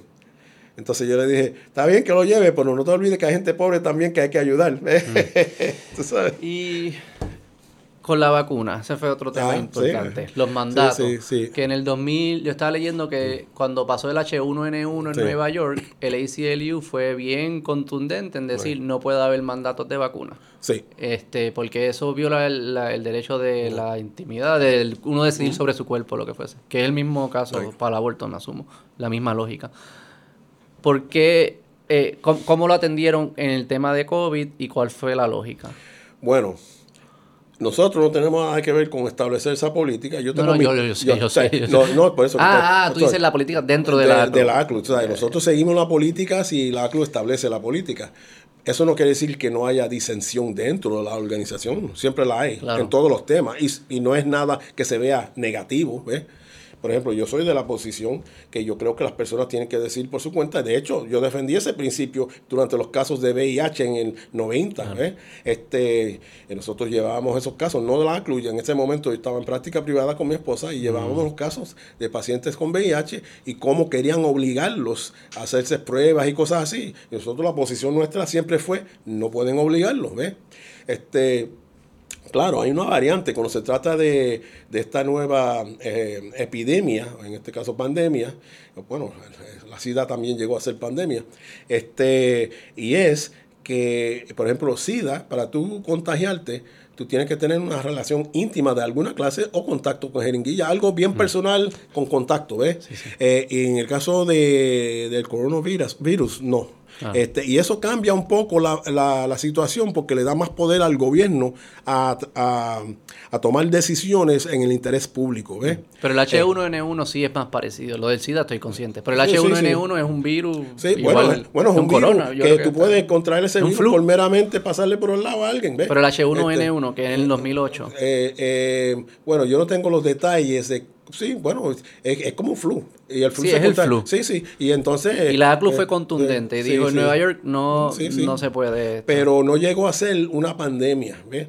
Eh, eh, la cosa es que el Estado tiene mucho más poder y tú puedes luchar contra ese poder pero tiene toda la, toda la perder. Pero ¿cuál fue la posición del que, que, tú dices que el ACLU... Bueno, la posición del ACLU actualmente es que no ha tomado realmente una decisión de que hay que eh, defender esos derechos en ese caso. Sí tienen una política interna de quién puede ir a la oficina, quién no puede ir a la oficina, ¿ves? De vacunación. Pero de defender este, el, derecho. Sí, no, pero ¿Y qué, ¿qué tú piensas de eso? Pues esa lógica y de, hecho, y de hecho, no sé si llegaron peticiones para que lo hagan. Yo, eso también es otra cosa, que no es cuestión de que tú te tiras a decir, esto no lo puede hacer, que eso lo hicimos nosotros.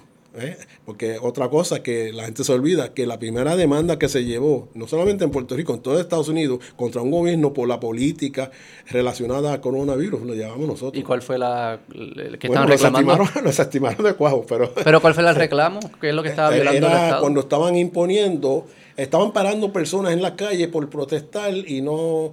Eh, y eh, y no este, eh, respetar las directrices de cuarentena y las mascarillas y todo eso.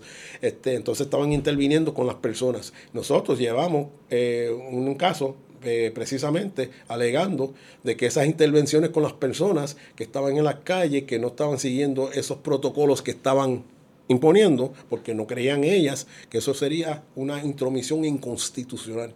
Pero ve, ahí, ahí es que yo digo, licenciado, y lo digo con todo respeto, que desde afuera, yo no sé si es cierto, pero desde afuera se ve un poco la costura que dice, espérate, cogen un caso para defender a unas personas que están protestando, asumo que era Black Lives Matter. No, no era porque estaban protestando, no, pero por la imposición de obligarlos a hacer algo que no querían hacer. Pero quienes estaban protestando, asumo que eran los de Black Lives Matter. No, no, estamos, estamos hablando aquí en Puerto Rico. Ah, aquí. Sí, en Puerto Rico. Y están protestando anti Cuando las personas se tiraban a la calle, que le, ponían, este, una, unas cuarentenas, un ah, toque de queda, toque de queda. Nosotros impugnamos ese, ese toque de queda por entender que era intromisión del Estado a obligarte a hacerlo, no hacer algo que tú entiendes que no tiene que hacer porque es tu decisión si quieres, pues, vamos a decir, vacunarte o, usar mascarilla y cosas así.Nosotros defendimos esa posición. Ah, pero el, tribunal, el tribunal lo desestimó. el que yo leí como que la posición de ley, de nuevo, aquí estamos hablando también de allá, que tiene influencia sobre ustedes, pero no quiere decir que es lo que usted piensa. No, no, tenemos que seguir lo que ellos allá digan, ¿no? Allá era que no, que que los mandatos no eran anticonstitucional porque expandían los derechos como el COVID estaba afectando desproporcionalmente a los grupos minoritarios, expandían, al obligar que te vacunen, expandían los derechos. Era algo bueno, hay que, ver quién lo dijo, porque otra cosa que, no se entiende muchas veces es que hay un ACLU nacional, que es el, grueso del ACLU, y entonces están los capítulos individuales de los estados. Y muchas veces los capítulos dentro de los estados toman decisiones eh, que podrían estar acertadas, ser acertadas o no. Este, dependiendo de la situación, pero ellos toman esas decisiones tomando en cuenta lo que está ocurriendo en ese estado o esa ciudad en ese momento. Y la Oficina Nacional podría no estar de acuerdo. Y si no está de acuerdo, pues quizás lo llamen a capítulo o, o, algo así, tú sabes, pero... Que le quitan funding, pero sí hay, el centro fondea, le, quitan funding. El, bueno, eso no ha pasado, eso no ha pasado, pero sí, obviamente, si usted está tomando unas decisiones en, en tu estado, en su estado, este, sobre un asunto de derechos fundamentales que es inconsistente con la política establecida nacional, pues entonces te van a llevar a, capítulo. Pero no es que te quiten funding, sino te van a decir, mira, tiene que ser consistente. Puede, puede variar, pero no puede ser inconsistente. ¿eh? Por ejemplo, yo, yo, yo veo estas cosas y yo digo, esto es lo que pasa por mi mente. Yo creo que esto no es bueno para la, organización. si Trump hubiese hecho los mandatos, la ACLU hubiese actuado distinto. Quizás, quizás no sé. Y eso, aunque sea verbatim, lo mismo que hizo. Van a poner que todo lo que hizo Biden, pero en vez de Trump, exactamente o sea, que lo que estás diciendo es que la decisión que están tomando son partidistas. Así se percibe desde afuera. y hay gente que lo percibe así, pero no necesariamente es cierto. ¿eh? No, yo sé que no Por ejemplo, aquí, lo, como dije, aquí impugnamos. De hecho, fue el primer caso, no solamente en Puerto Rico, en todo Estados Unidos, tenía una inconsistencia. ¿eh? Este, con la política nacional, este, pero el juez lo desestimó, este, así es que eh, pues no llegó más lejos la, este, el tener que explicar por qué tomamos esa decisión, pero, pero también el caso corrió el mundo completo, porque en muchas ciudades del mundo no habían llevado una acción y aquí lo hicimos. Este, mm. No llegó lejos, porque de nuevo te digo que cuando hay una pandemia y una cuestión de salud pública, los gobiernos tienen mucho más poderes. Los tribunales no van a pasarle por encima a las decisiones de los ejecutivos. Lo mismo nos ocurrió a nosotros años antes en un caso militar donde estábamos alegando discrimen contra un soldado con SIDA eh, y la decisión final fue que los jueces federales no pueden tomar una decisión que sobrepase o que de alguna forma anule una decisión militar porque los militares son los que saben lo que necesitan en el campo de batalla. También en tiempos de, miedo, los gobiernos saben que están en una posición de capturar más poder, los ciudadanos están más dispuestos a cederlo. Sí, eso es verdad. Este, que es el Patriot Act. El Patriot Act es, eso mismo. Todo el mundo tiene miedo, ahora qué vamos. Es eso mismo. Y la pandemia eh, se presta para lo mismo. Sí, sí, eso mismo. En, en, el tiempo del Sedition Act, este, bueno, son comunistas y todo eso, y nadie se, tú sabes, realmente se indignó tanto, excepto si tú eras de izquierda o sindicalista o algo, este, o aludido como tal, porque por ejemplo puede ser un reportero, ¿eh? y el reportero quizá no está alineado con nada, pero reporta sobre el tema, ¿ves? y ahí cae también. Pero cuando llega a las torres, que tumban las torres, que, esas torres caen y que yo no sé si eran dos mil y pico o más personas que murieron allí, pues el pueblo de Estados Unidos, el mundo, se indignó ¿eh? y estaban dispuestos a ceder lo que sea. ¿eh? Y fue un error, y fue un error este eh, porque ahí es donde tuvimos pues lo que llamamos overreaching y empiezan a quitarte por aquí, empiezan a quitarte por aquí. Ahora mismo nosotros tenemos un caso en el Tribunal Federal que está ahí durmiendo. ¿eh? Tres años, fake news. Ah, vamos a hablar de eso, vamos a entrar en esa hora, espérate. Porque quería hacer un comentario por esa línea que yo creo que, que pasa mucho, lo estaba hablando ayer con un... Él es abogado y como que analiza mucho los temas de política. Y están hablando toda la regla ahora del filibuster en Estados Unidos, que están considerando la, eh, quitarla.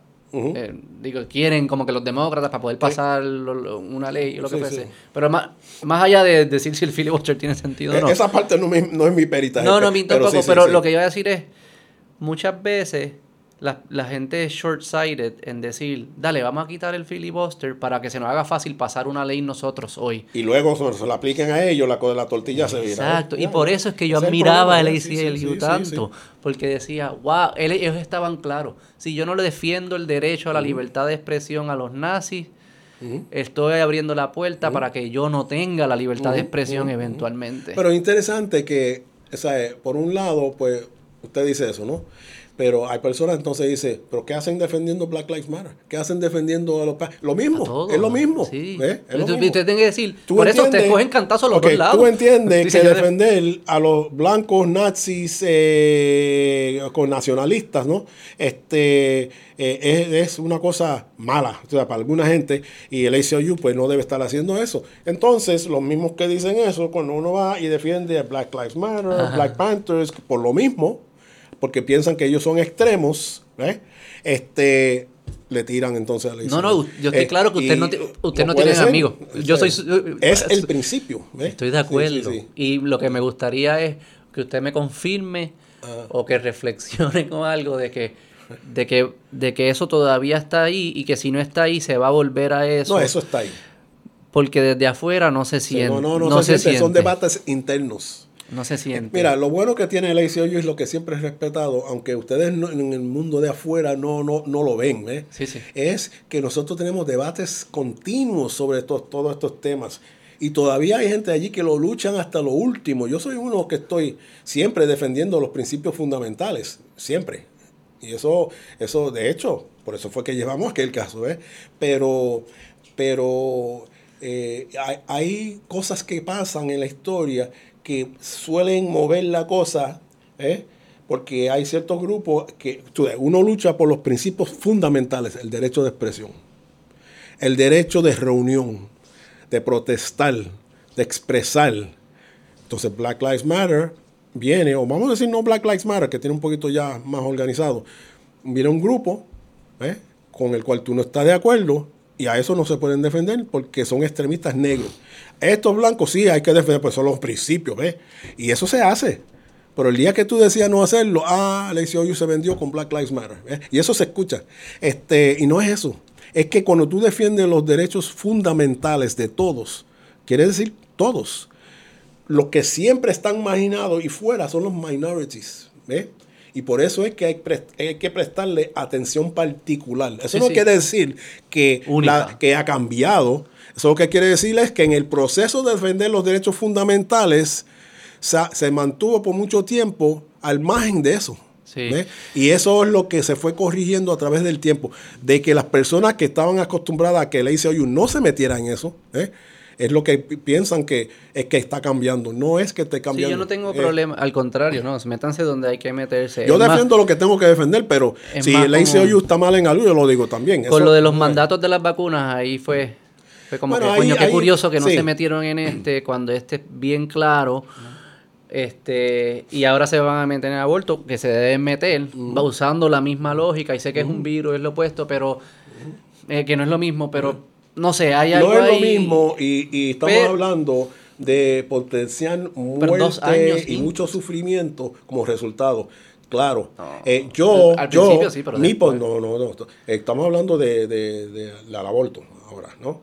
Este eh, no es lo mismo, no podemos comparar una cosa con esto, eso es apple and oranges, este, pero... No, no, pero, el principio es el mismo, my body, my choice. Sí, no, eso es, el principio sí lo entiendo y de hecho, de hecho, yo, yo estoy consono con ese principio. Eso, los, que me, los que me conocen a mí siempre saben, mi, mi está, que hay una fuerza dentro del ACLU. Eh, bueno, hay, eh, puntos medios también. Principal que, que quizás lo ha tildado para un lado. Sí, sí, sí, sí. Este, siempre va a ser así en todas las organizaciones. Yo creo que el problema no es ese. El problema sería si ese debate no pudiera darse. Y se da, se da. Se da todo el tiempo. Yo, y, muchas veces, bueno, yo fui uno de los que participé en cuál va a ser la política interna del ACLU en cuanto a la vacunación y todo eso. ¿ves?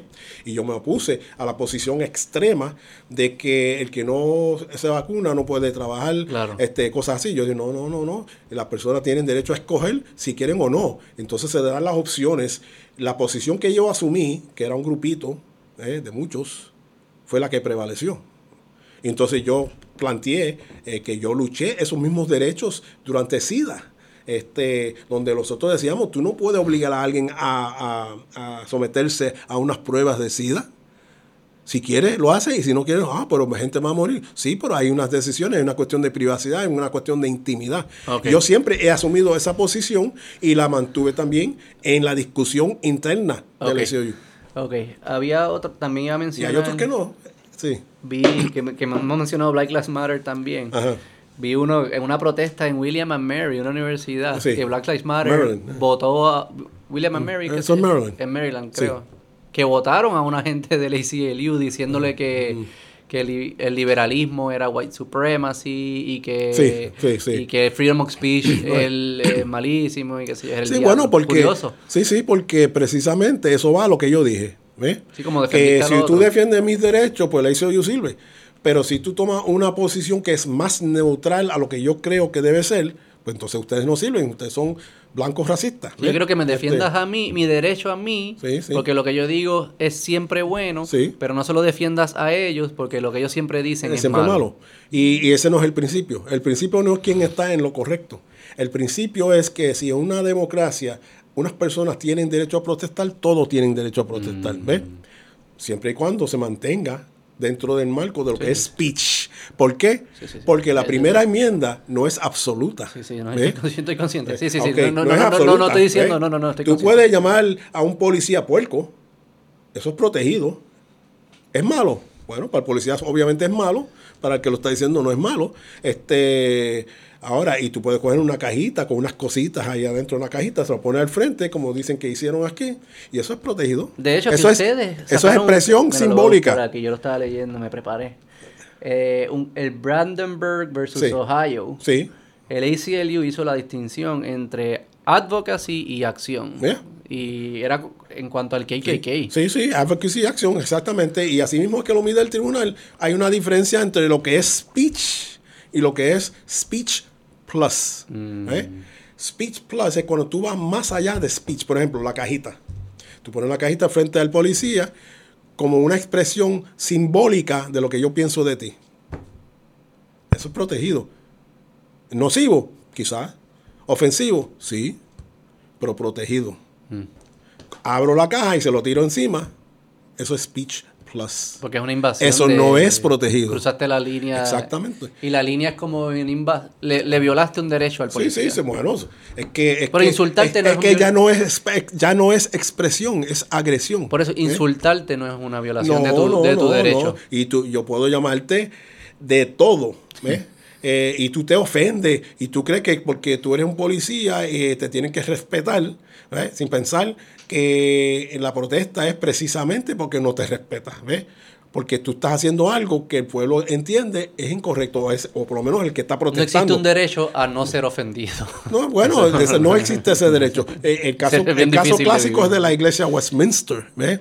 En California, donde unos supuestos religiosos, una iglesia, dice que es una iglesia, pero una iglesia racista, una iglesia este, eh, homofóbica, ¿ves? Este, este, eh, sexista. Y entonces están llevando a una funeraria a un veterano. Y al otro lado, lado de la funeraria, en la, en la acera al otro lado, está este grupo de Westminster Church protestando y llamando a la al soldado homosexual, pero no así, tú sabes, más ofensivo, ¿no? Este, y gritando un montón de cosas ofensivas contra un joven que iban a ser enterrado y los familiares se sintieron ofendidos, heridos y todo eso, y demandaron. Mm. Y el caso resuelve. El caso era sobre daños y prejuicios. ¿Qué año fue esto? Eso fue, eso no hace mucho de eso, este, unos, yo no sé si eran, han pasado 10 años, no Ah, creo, recién, no creo, ah, no súper creo. reciente. Es recién, bastante reciente, no creo que han pasado 10 años, que no me acuerdo en estos momentos la fecha. Este, la cosa es que finalmente, eh, pues en un caso de daños y prejuicios no fue un caso basado en un derecho fundamental ni nada de eso.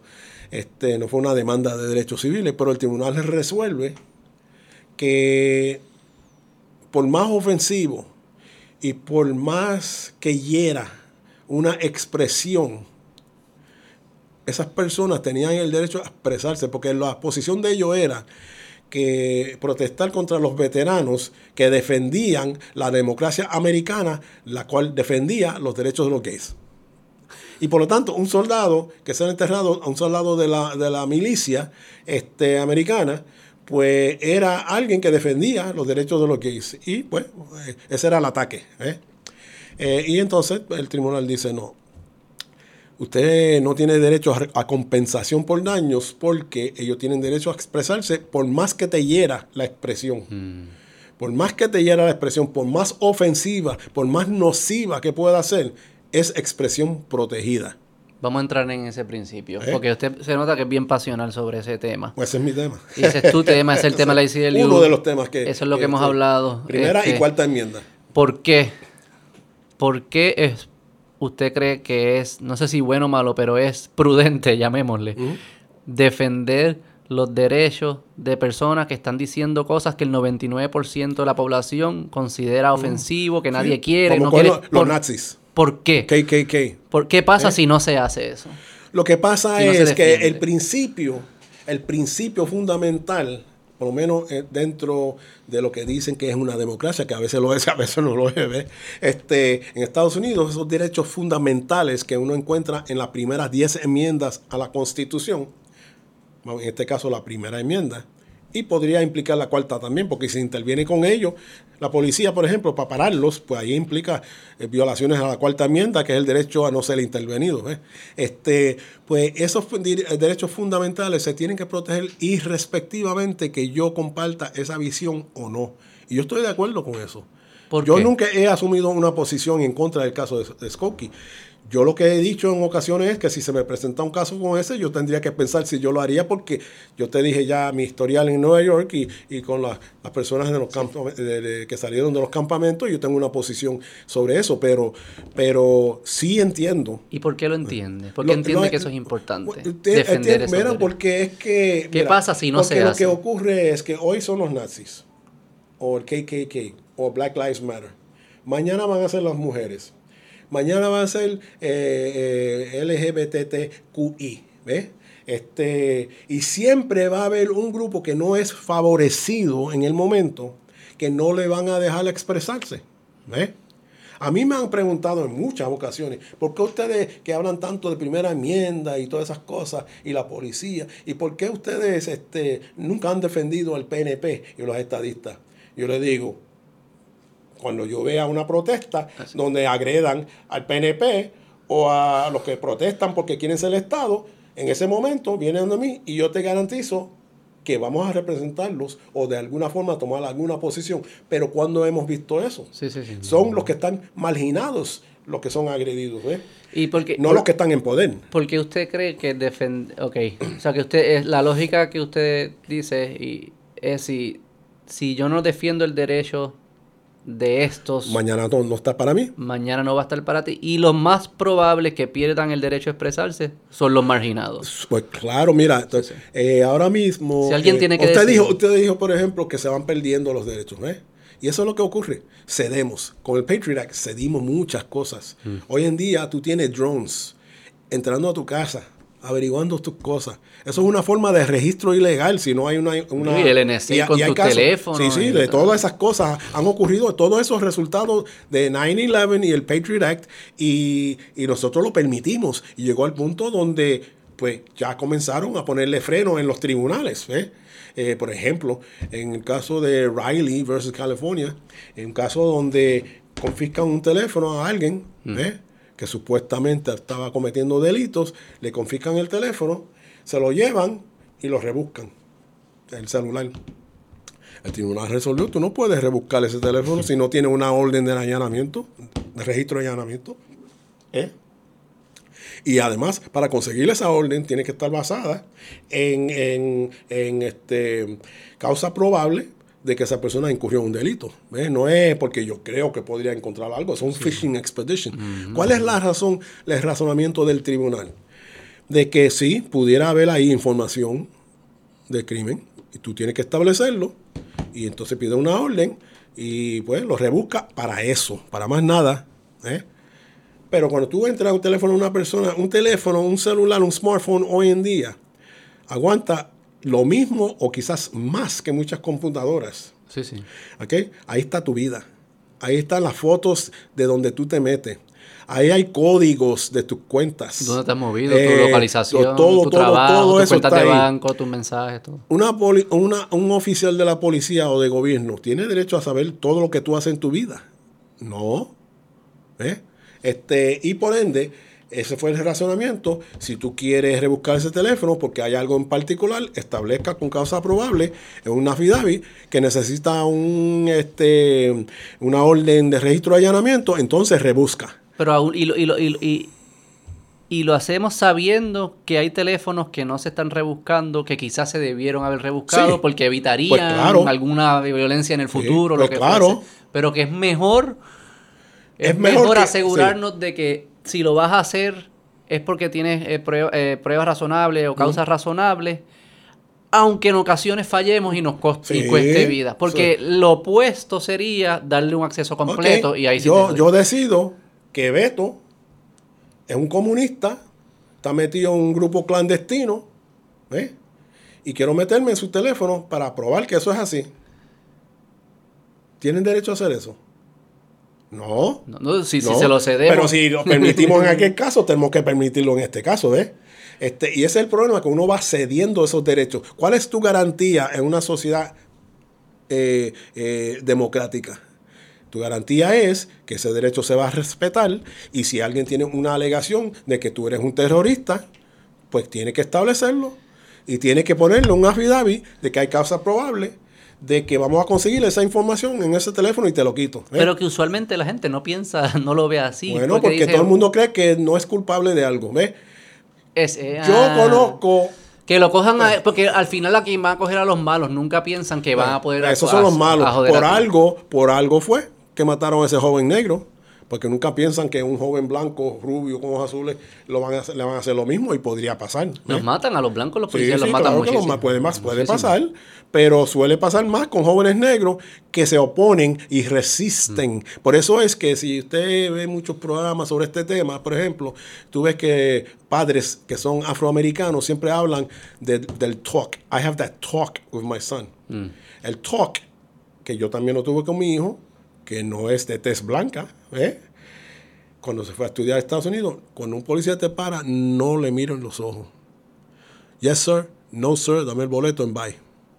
Y yo mismo lo hago. Mm. ¿Por qué?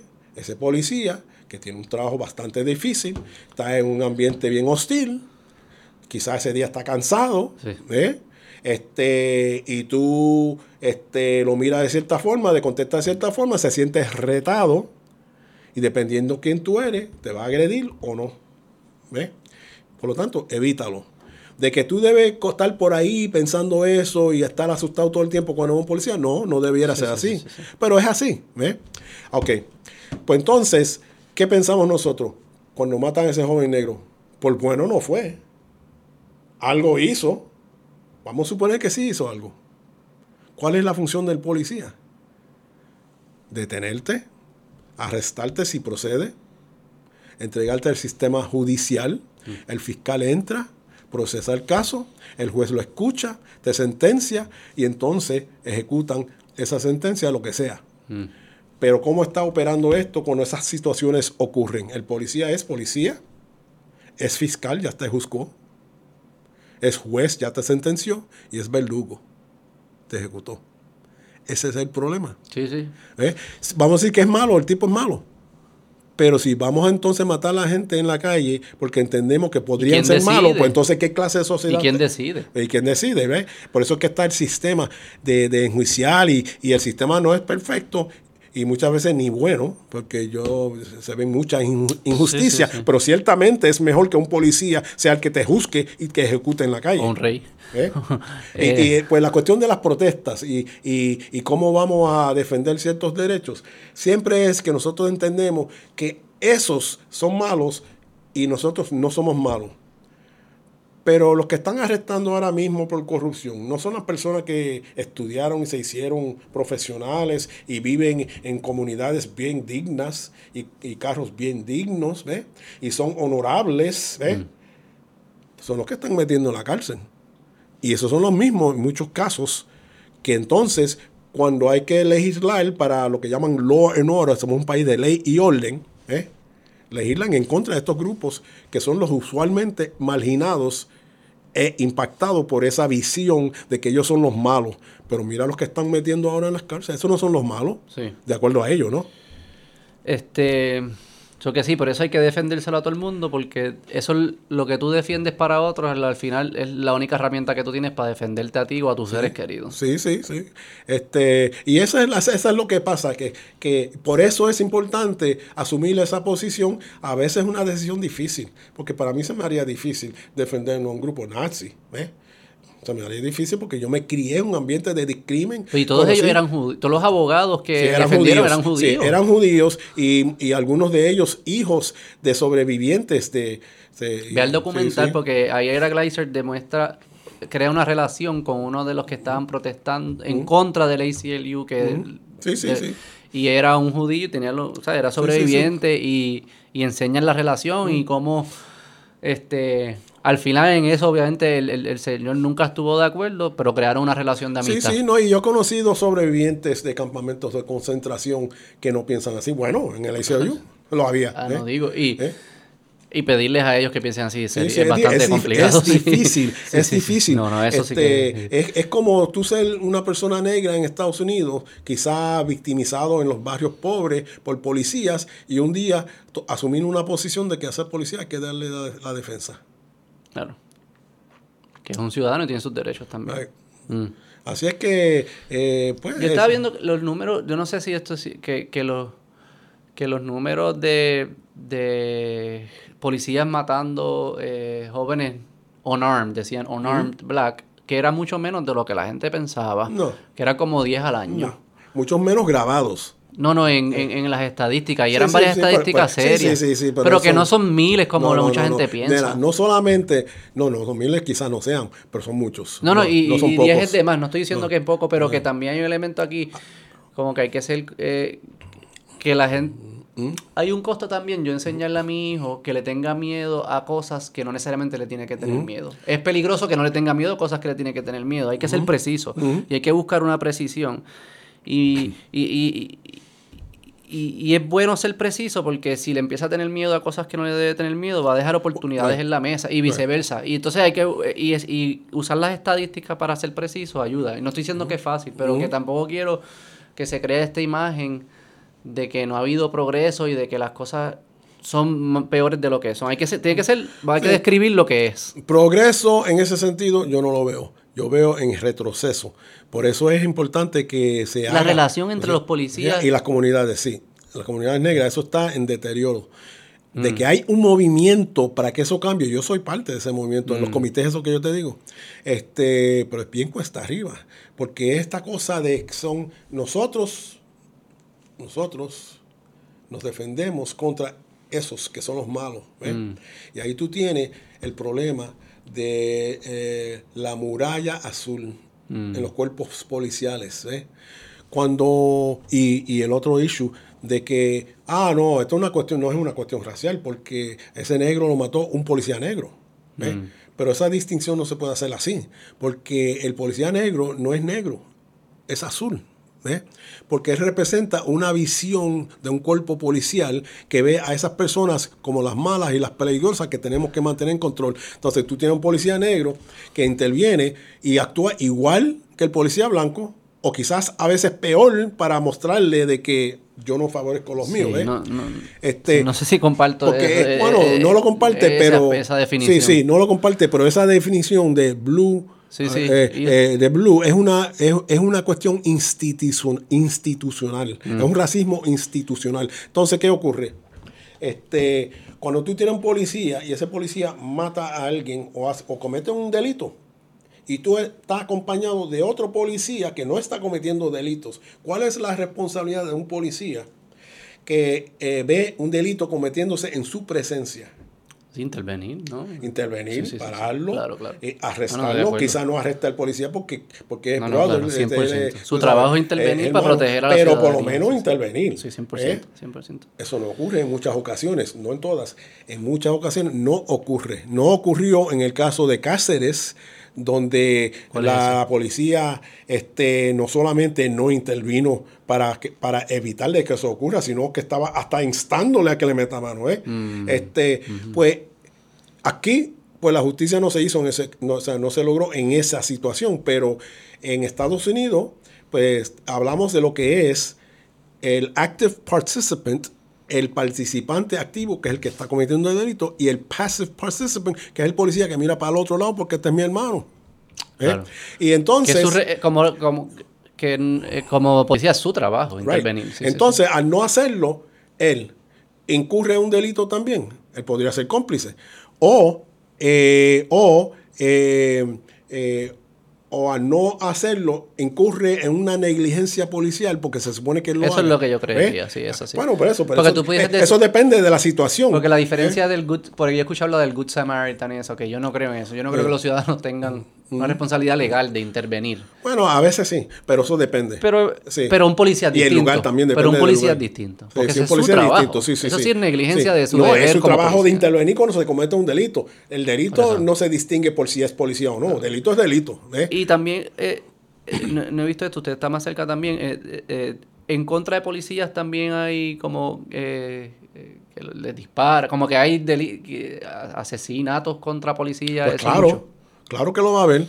Lo va a ver y esas personas son criminales y hay que... No, no, y no estoy diciendo, no estoy justificando, es para entender la dinámica, porque siempre ha apreciado una dinámica que es un lugar bien distinto a lo que yo conozco con mi vida. Es esos momentos, son momentos y para eso deben entrenar. Eso sí, estoy de acuerdo. Ellos están entrenados para esa situación. Sí, sí, están entrenados para eso, pero yo creo que si se resuelve el problema de lo que llamamos el passive participant, ya eso es un mm. adelanto porque muchas veces lo que está ocurriendo en ese vecindario puede evitarse. Claro. Pero hay otros policías que están mirando para el otro lado e inclusive, Entonces crea inclusive aguantan la gente para que no se acerquen. Y se crea esa cultura también allá adentro. Sí, sí, eso, estoy de acuerdo. Ok, pues eso es... Eso es lo veo, hasta entonces está lo que llamamos el Blue Wall of Silence, que es la ah. muralla. Y es que un policía hace algo que no solamente no interviene, sino que lo callo y lo tapo. 10%. ¿Eh? Eso pasa en todos los grupos, este, obviamente va a pasar en los policías. Y eso es un problema por muchas razones. Eh, primero, ¿por qué un policía bueno, eh, que quiere hacer su trabajo y, y, pues cree en, en, que un policía hace un buen trabajo y quiere hacer un buen trabajo, ¿por qué ese policía no se atreve a hablar? imagino que eh, el jefe o le dicen cállate, no vas, no vas a ascender, o te mandan por un sitio que no quieres, o, te sacan. O, peor. No sé qué. O peor. Cuando tú este, hablas contra un policía que cometió delitos, tu vida corre peligro. ¿Eh? Mm. Esa persona que quizá mató a alguien o quizá incurrió en, pillaje, dice, espérate, si a este tipo yo no lo el mismo concepto este, del chota, eh, dentro este, de la policía. Y, no solamente chota, sino que se fue en contra de la muralla azul eh, y me va a costar a mí pues mi vida, porque puedo ser encarcelado, ¿ves? Sí, le tiraste un tostón pues, encima entonces, al jefe. ¿Qué ocurre? sí, sí, los medios. ¿Qué ocurre? Vamos a ir a una, un operativo. Sigan ustedes adelante que nosotros seguimos detrás. Y cuando empiecen a dispararle a ese policía, los otros no lo defienden. Eso pasa mucho. De hecho, ese, es el caso famoso de Serpico en Nueva York, ¿eh?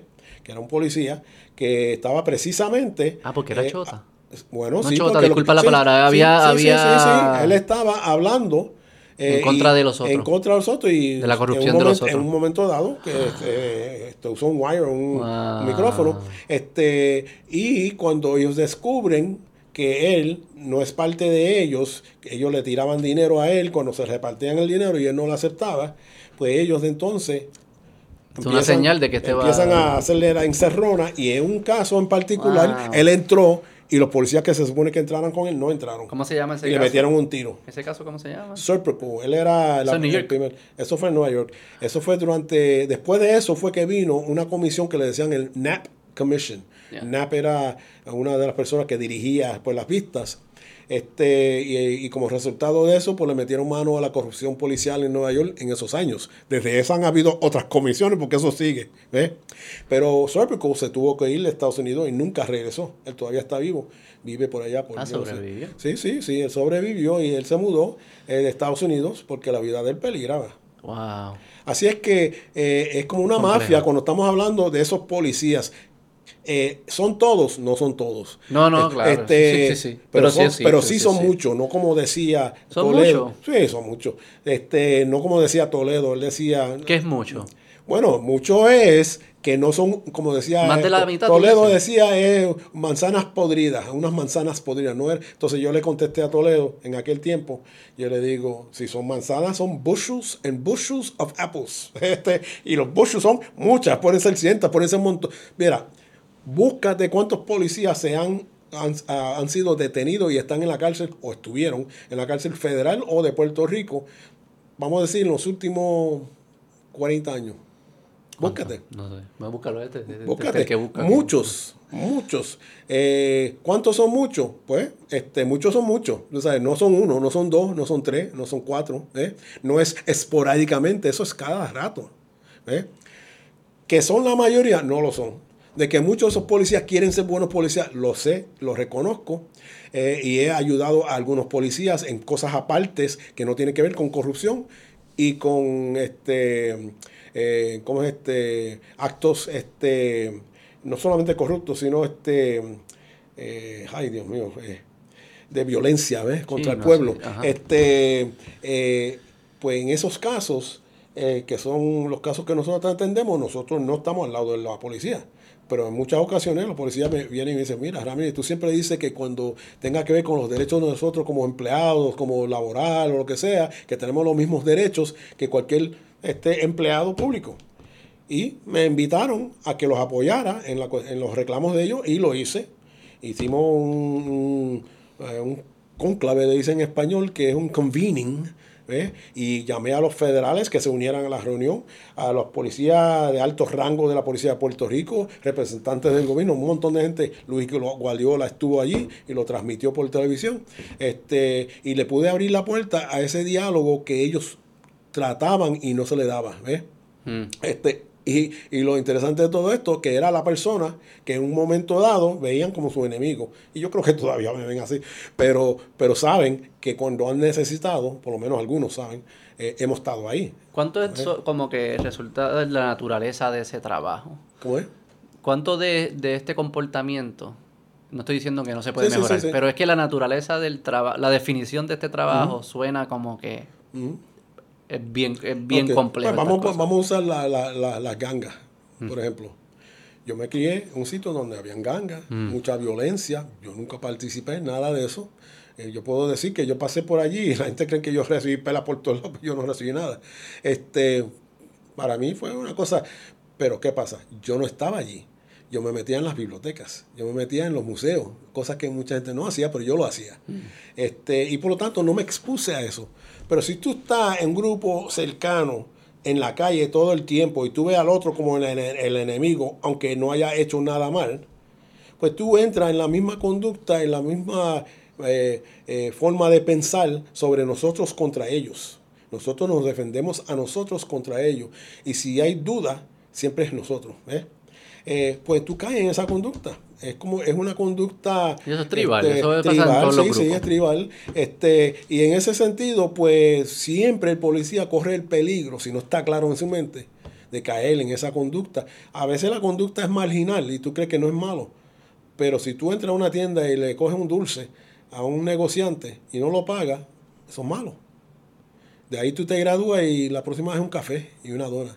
¿Eh? Sí, como tú dices, escala, el comportamiento Y, de... y en- uno va escalando. Este, Pero y- porque parte también de lo de, yo me imagino, yo no sé cuántos posibles eh, crímenes también ellos, los policías han detenido, no tengo esa estadística, pero porque me sospecho que para ser un buen policía tú tienes que tener algún elemento de anticipación, de poder saber, espérate, dónde está el peligro, qué es eso, Sí. y entonces es, eso se puede llevar a un punto de prejuiciar y No, sí, tomar- claro. es como que ese talento yo no hay una línea que cruzaste que es malo, pero antes de esa línea es útil para ser buen policía. Entonces parece ser que esa línea Bueno, es más sí, cerca sí, de lo que de lo que nos imaginamos. Sí, pero tú sabes que este es, es este útil para uno tener la malicia de sobrevivir las calles, ¿ves? Mm.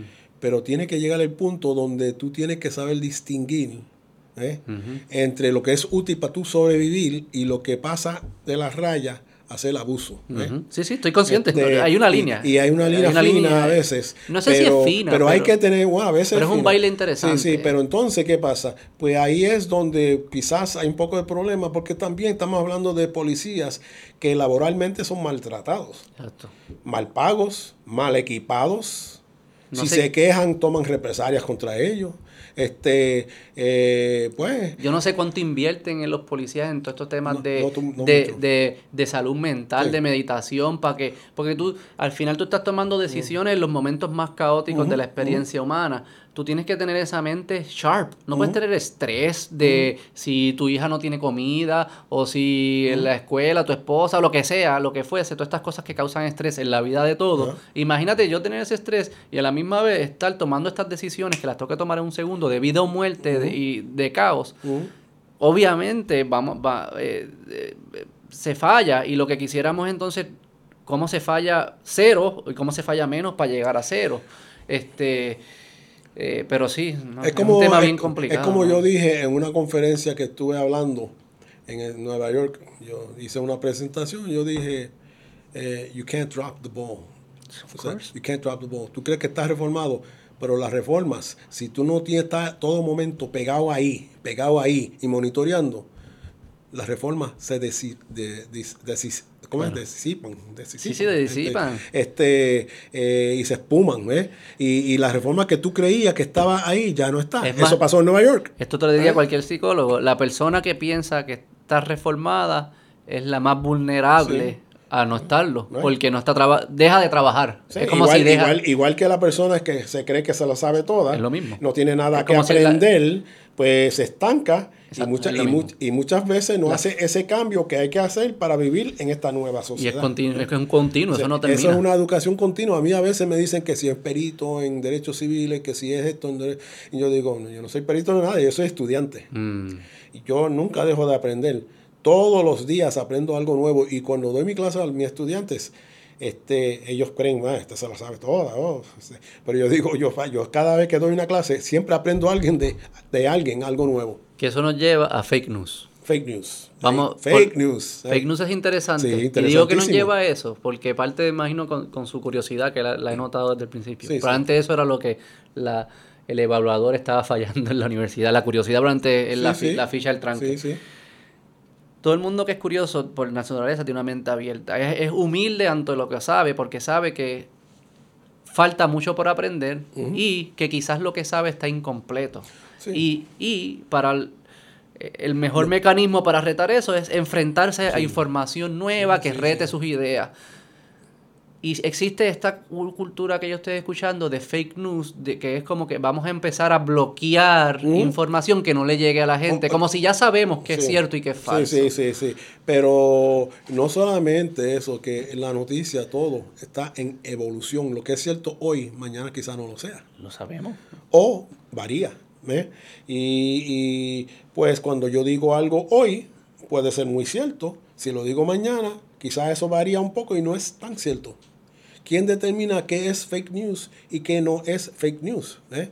Y usted me habló de un proyecto que se estaba proponiendo en Puerto Rico, ¿era? Eh, eh, bueno, por teléfono me lo mencionó. Aquí, aquí, aquí se pasó una ley. Cuénteme esto. Sí, cuando, yo no sé si se acuerda, hubo un...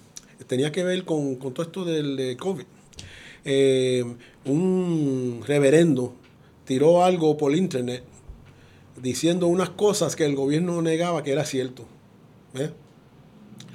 Eh, un reverendo. Un, reverendo. Si lo busca, lo encuentra. Eh, este, ellos decían que eso era embuste, que eso era fake news, este, y etcétera. Y entonces, este, decidieron legislar para criminalizar lo que sería fake news. Eso pasó en Puerto Rico. Sí. Yo no sabía. Leal, además, es más, se lo Vamos a, estar preso después de, de, de, Bueno, por eso es que es importante, porque precisamente nosotros presentamos una demanda en el Tribunal Federal alegando que esa, esa nueva legislación de fake news es inconstitucional porque tiene un impacto adverso sobre la primera enmienda, eh, donde reporteros, blogueros y etcétera, este, se va, iban a cohibir de publicar algo porque no tenían la evidencia, vamos a decir, exacta en ese momento para poder sustentar lo que están diciendo. ¿eh? Por ejemplo, usted recibe una noticia, usted es un bloguero y saben que eh, llega a ciertas cantidades de personas, ¿no? Este, y eh, tú tienes que tomar una decisión. ¿Lo tiro sin tener la evidencia o con lo que yo tengo de que viene de una persona confiable es suficiente? Mm, ¿Eh? Y entonces tu decisión tú la tomas a base de la importancia que tiene el tema. Mañana puede que explote una bomba en un coliseo. Mm. Te llegó esas noticias. Tú no sabes si es cierto. Si lo tira va a haber pánico. ¿eh?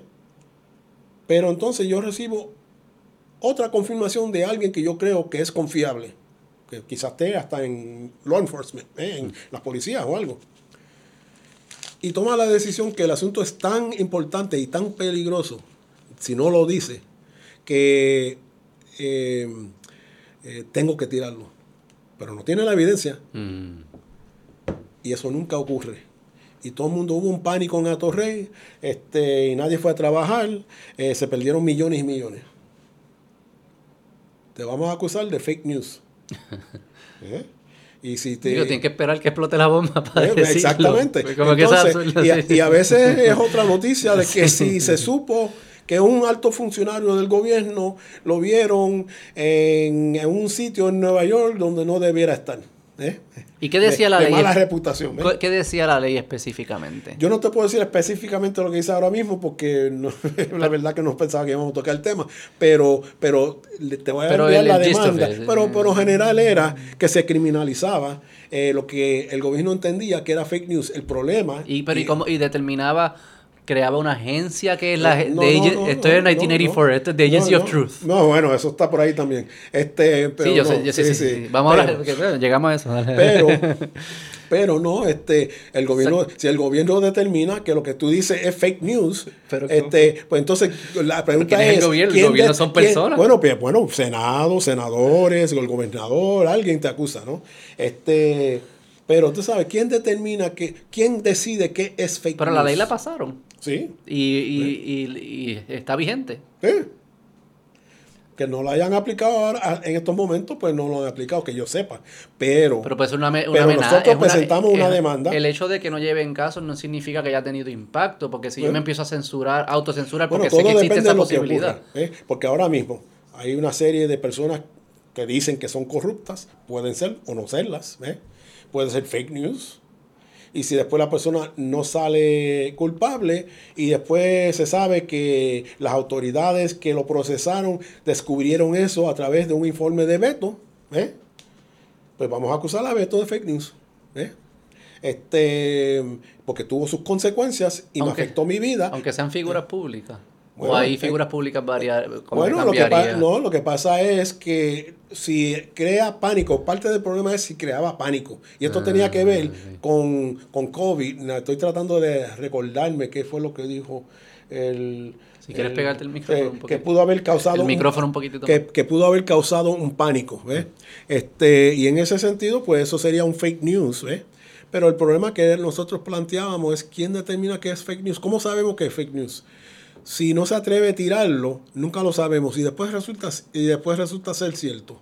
Sí, sí. Digo, ¿Eh? y ese caso de la bomba es curioso porque obviamente ¿eh? al tirar la noticia ya cambiaste el comportamiento. Claro, o sea sí, que sí, sí. ya Ah, nunca claro. vas a probar si es cierto. Si lo-. La única forma de probar si era cierto es no decirlo, Eh. que se muera todo el Y- mundo y, decir, ah, mira, yo no sabía. Exacto. Tremendo, gracias. Pero, pero también este, eh, puede ser que quizá no es algo que uno quiera decir, porque no es algo, es, va a crear pánico y no es bueno y todo. Pero ¿qué es mejor? ¿Eh? ¿Y quién va a determinar si es fake news o no es fake news? ¿Eh? Tiene, ¿sabe? Tiene, eh, tiene visos de inconstitucionalidad porque anula, tiene un chilling effect sobre el, el derecho que tiene un bloguero, un reportero o cualquier otra persona. Por ejemplo, no, yo, eh, el ACLU, nosotros escribimos artículos, escribimos cosas. Si alguien decide que eso es fake news y eso tiene un impacto adverso y crea pánico, pues entonces pueden ir tras William Ramírez por violación al fake news statute. Este, eso está en el Tribunal Federal, tres años durmiendo allí. Ah, esto se aprobó hace tres años. ¿Sí? Eh, Vamos a hablar eh, por esa misma línea de. y allí está, esperando que alguien haga algo. ACLU ¿ves? se, se ha Sí. expresado ante la intención del gobierno federal de la administración de Biden de crear un. ¿Cómo es que ellos le llaman? Un disinformation. Disinformation Bureau, algo así. Board. Eh, que instead of KGB, ellos dieron G, algo así. ¿verdad? Era Sí, Disinformation sí, algo Governance. Board. Sí, DS sí, sí. DGB. Bueno, DGB. si es como, eh, como el Wall Street Journal lo tiene, que no lo leí completo, pero lo vi esta mañana. Este, si es como ellos dicen, pues obviamente eso es algo que hay que pegarle el ojo. Eh, y en algún momento supongo que el ACLU se pronunciará sobre eso, yo no tengo duda. El hecho de que sea demócrata no quiere Yo decir espero. nada. Esta es una oportunidad de probarme- de prove me wrong, Bueno, prove me bueno, wrong. yo te puedo decir, yo te puedo decir que en las conversaciones nuestras todas estas cosas surgen de que porque Biden está haciendo algo o no, uno no se va a callar. Este depende de, de la gravedad y qué es lo que está haciendo, ¿no? Si esto es verdad, claro, esto es el CIA. El presidente de Estados Unidos no necesariamente eh, con, eh, ¿Era el ah, no el CIA? CIA no el departamento de cuál era este Pero era la rama ejecutiva. Sí, sí, sí, pero no era, no era de la presidencia. Pero no importa, si él apoya eso, pues obviamente este, habría un problema. Este, porque entonces están penalizando lo que sería, es, es similar al fake news. Es lo mismo. ¿Qué, qué vamos a, a creer y qué no vamos a creer? Y si la persona lo tira, si eso crea un pánico en contra del gobierno. Y ¿eh? que estas personas, que eso al final son personas, Sí. y que tenemos Sí, las mismas biases y la misma vulnerabilidad que tú y yo tenemos, van a recibir información a decir, esto se puede y esto no. Esto Yo- se puede, sí, esto sí, no. sí, sí, sí. Yo no sé si dije el Wall Street Journal, pero eh, fue en el Wall Street Journal que salió. Este, y el Wall Street Journal también, pues, siendo un, un periódico que suele tirarse hacia los republicanos, hay que leerlo también con, eh, eh, eh, ¿cómo es? Este, con sospecha, porque las agendas de ciertos periódicos, si lo tira uno a la izquierda, tiene una agenda, la derecha tiene otra agenda. Hay que ver si es cierto y hasta qué nivel es cierto, porque puede ser cierto y... no Pero que eso mismo demuestra, sabemos que las instituciones tienen agenda y que si le damos el poder a una institución, llámele gobierno y Sí, créete sí, sí. que es un ángel, no es un ángel, si le das un poder a una institución, va a haber una agenda, la información que tú vas a Sí. recibir está filtrada por esa agenda. Exacto, eso es una ley que obviamente, o un reglamento, no sé si va a ser reglamento o ley, este, que obviamente ofende la primera enmienda. Sí. Pero la pregunta es, vamos a decir que resulta que no es cierto. Que no lo van a hacer. Debemos entonces erradicarle cargos al Washington Post, a, a- Al a los Journal, ejecutivos, eh, al, perdón, al- al Wall Street Journal. No, No, no, no. no. este, eh, pues ellos lo tiraron, pensaron que era cierto, uno era cierto, pues bien, este, si es que es libeloso, pues la persona puede demandar por libelo, ¿no? Este, pero no vamos a encarcelar a una persona en los medios porque tiró algo que creía que era cierto que después no pudo confirmar. ¿Ves? ¿Cómo tú llevas, y y vamos cerrando con esto, este, cómo tú analizas y ves el tema de las redes sociales en términos de si son una plaza pública y por ende tienen que respetar la libertad de expresión igual que la constitución la respeta o no, son empresas privadas, ellas deciden a quién quieren poner ahí o qué no. No, no, Ah, no, ah, primera enmienda. o sea que Este, tú ves que las redes sociales, aunque sean empresas privadas, le debe aplicar... Speech, speech. ¿En verdad? Sí, sí. Cualquier no es- transmisión de ideas está, está cobijado por la primera enmienda de la transmisión de, de ideas, si yo- sean ciertos o no, Pero y si sea yo- por el propósito que sea. Pero o si no, es en mi, ¿ves? en mi casa yo puedo controlar que se dice que no, Sí. ¿verdad? Pues asumimos que Twitter es mi casa. Cuando el Estado te dice que Pero tú por- puedes tirar y no puedes No, tirar, pero el hay Estado problema. no, el Estado no, Twitter, ¿Quién? que la, que la administración, Ah, empresa privada. que Twitter te diga, Ah. William, no puedes decir eso aquí. Bueno, ¿Tú hay crees que- que, lo- la pregunta en verdad, no, Sí, no sí, la hice no, bien, ya- la pregunta, es, va, sí, sí. la pregunta es si alguna empresa privada alguna vez cruza un threshold de tamaño y de influencia que deja de ser privada y se convierte como, como una plaza pública, aunque sea administrada privadamente. Pero eso no es lo que hacen los periódicos con su editorial. Publican una opinión que puede cambiar el, pues, el panorama de lo que se está discutiendo y puede ser cierto o no, pero cambia. Eh, el- las empresas privadas, Twitter, ¿eh? Eh, deben ellos tener ese poder. De controlar quién habla y quién no habla. no este, no, no lo deben tener. ¿No? Está pro- bueno, no deben tenerlo porque realmente, o sea, una empresa privada no debe controlar lo que tú puedes decir o no. Pero dentro de su plataforma. Bueno, dentro de tu plataforma, pero tú no eres empleado de esa compañía. ¿eh? Dentro de su plataforma, pues te van a excluir. Pero un restaurante sí. yo no puedo decir lo que yo quiero, me pueden Claro sacar. que sí. No me puede sacar el dueño del restaurante decir, tú no puedes hablar eso aquí. No, ¿No? no. No, eh, eh, eh, siempre van a decir que O sea, sí. que empresas privadas estamos, yo puedo estamos decir lo hablando que siempre y cuando está en Sí, un ambiente within. de respeto, tú sabes. Ah, no, no, no, no, de respeto Pero no. si estamos hablando... No, pero de respeto no, eh, porque eh, William dijimos que... No, estamos licenciado. hablando, cuando digo respeto, que no es una pelea. Ah, no, sí, sí, yo te estoy llamando un montón de nombres callejeros allí y forma un escándalo. ¿ves? Las mismas reglas, que los mismos parámetros que establece la Constitución. ¿verdad? La Constitución establece un speech que es legal, ¿verdad? Y hay speech que es ilegal y eso no lo vamos a... Dentro de ese speech Bueno, que... todo speech es legal. Sí, sí, pero que algunos que no es speech y parámetros. cruza las ¿ves? líneas. y Ok, qué sé yo. sí. Dentro de ese legal, ¿tú crees que el gobierno le debe exigir a Twitter y le debe decir, Twitter, tú no puedes controlar nada dentro de este espacio? Del espacio de lo que ya es legal, tú tienes que permitirlo. Mira. Tú no tienes ningún control para decir, ¿sabes qué? Eso no lo puedes decir aquí. Mira, Si no son regulados por las agencias federales, con toda probabilidad, pues el gobierno no debe meterse ahí. Pero si son regulados por el FCC, el gobierno sí tiene algo que decir ahí. Eh, y ahí es donde se, de- se agarran, ¿ves? Tú quieres participar en algo que es regulado, este, tú tienes que cogerte las regulaciones, ¿ves? Este, ¿Y tú crees que el gobierno debería cruzar esa línea, exigirle a estas redes sociales lo que pueden y no... Es una línea fina. Sí, sí, pero, pero si es regulado, va a tener el poder de hacerlo. Debería Eh, si no es, debería otra cosa, pero hay que, ¿sabes? Me estaba hablando en el abstracto, por lo tanto yo tendría que ver cuál es el mensaje, qué es lo que quieren regular. Pero en general, en general, si es regulado, el gobierno se va a meter. Déjame hacerte sí. un, un ejemplo específico, político, qué sé yo, que esto todo el mundo siempre lo hablan. Lo de Hunter Biden del New York Post. Ajá. Salió la noticia que Hunter Biden y la, la laptop y qué sé yo, qué carajo. Eh, las redes sociales lo bloquean. Dicen, esa noticia no se puede compartir, no se Porque es puede hacer". malo contra el hermano o el hijo de- del presidente. y Digo, ellos no dijeron eso. Eso es lo que Sí, se asume es de uno afuera. llega a Uno la asume de conclusión que eso afuera. es, que están protegiendo al presidente. Ellos hace- lo decían porque sí. violaban algunas políticas de que era una noticia que no estaba corroborada por fuentes legítimas, algo de eso. En Twitter se hace Yo no sabía el- que eso, yo no sabía Twitter- que eso. En Twitter se da eso todo el tiempo. Todo el tiempo. todo Pero el igual tiempo. lo sacaron. El gobierno debería poder decirle, Twitter, tú no puedes hacer eso. No puedes sacar una noticia. No puede sacar una noticia porque habla mal del hijo del presidente de Estados Unidos ¿eh? y tú lo quieres sacar para proteger, porque tú estás alineado con el presidente, que es la El presunción. gobierno debería poder Eh, decirle eso a Twitter. Este, Esa es la pregunta. bueno, yo creo, yo creo que el gobierno este, no debe poder hacerlo en el sentido de que cada cual tiene eh, el derecho a expresarse en la forma que quiere expresarse. Lo que pasa es que estamos hablando de una corporación que controla mucho speech. Por ejemplo, si ellos quieren cortar a lo que hablan del derecho suprem- eh, supremacista, pero de una forma, tú sabes, que no ofende necesariamente al extremo, ¿ves? Ajá. Ni incita, vamos a- right, right, exacto, incitar. Este, pues en ese caso, eh, no debieran poder controlar de que eh, Twitter los excluyan. Estamos hablando de puro speech, ¿ves? no estamos hablando de ya acciones de, de Sí, sí, sí, es puro speech, De puro igual speech. forma, tendrían que entonces aplicarlo cuando se habla de Black Lives Matter, ¿ves?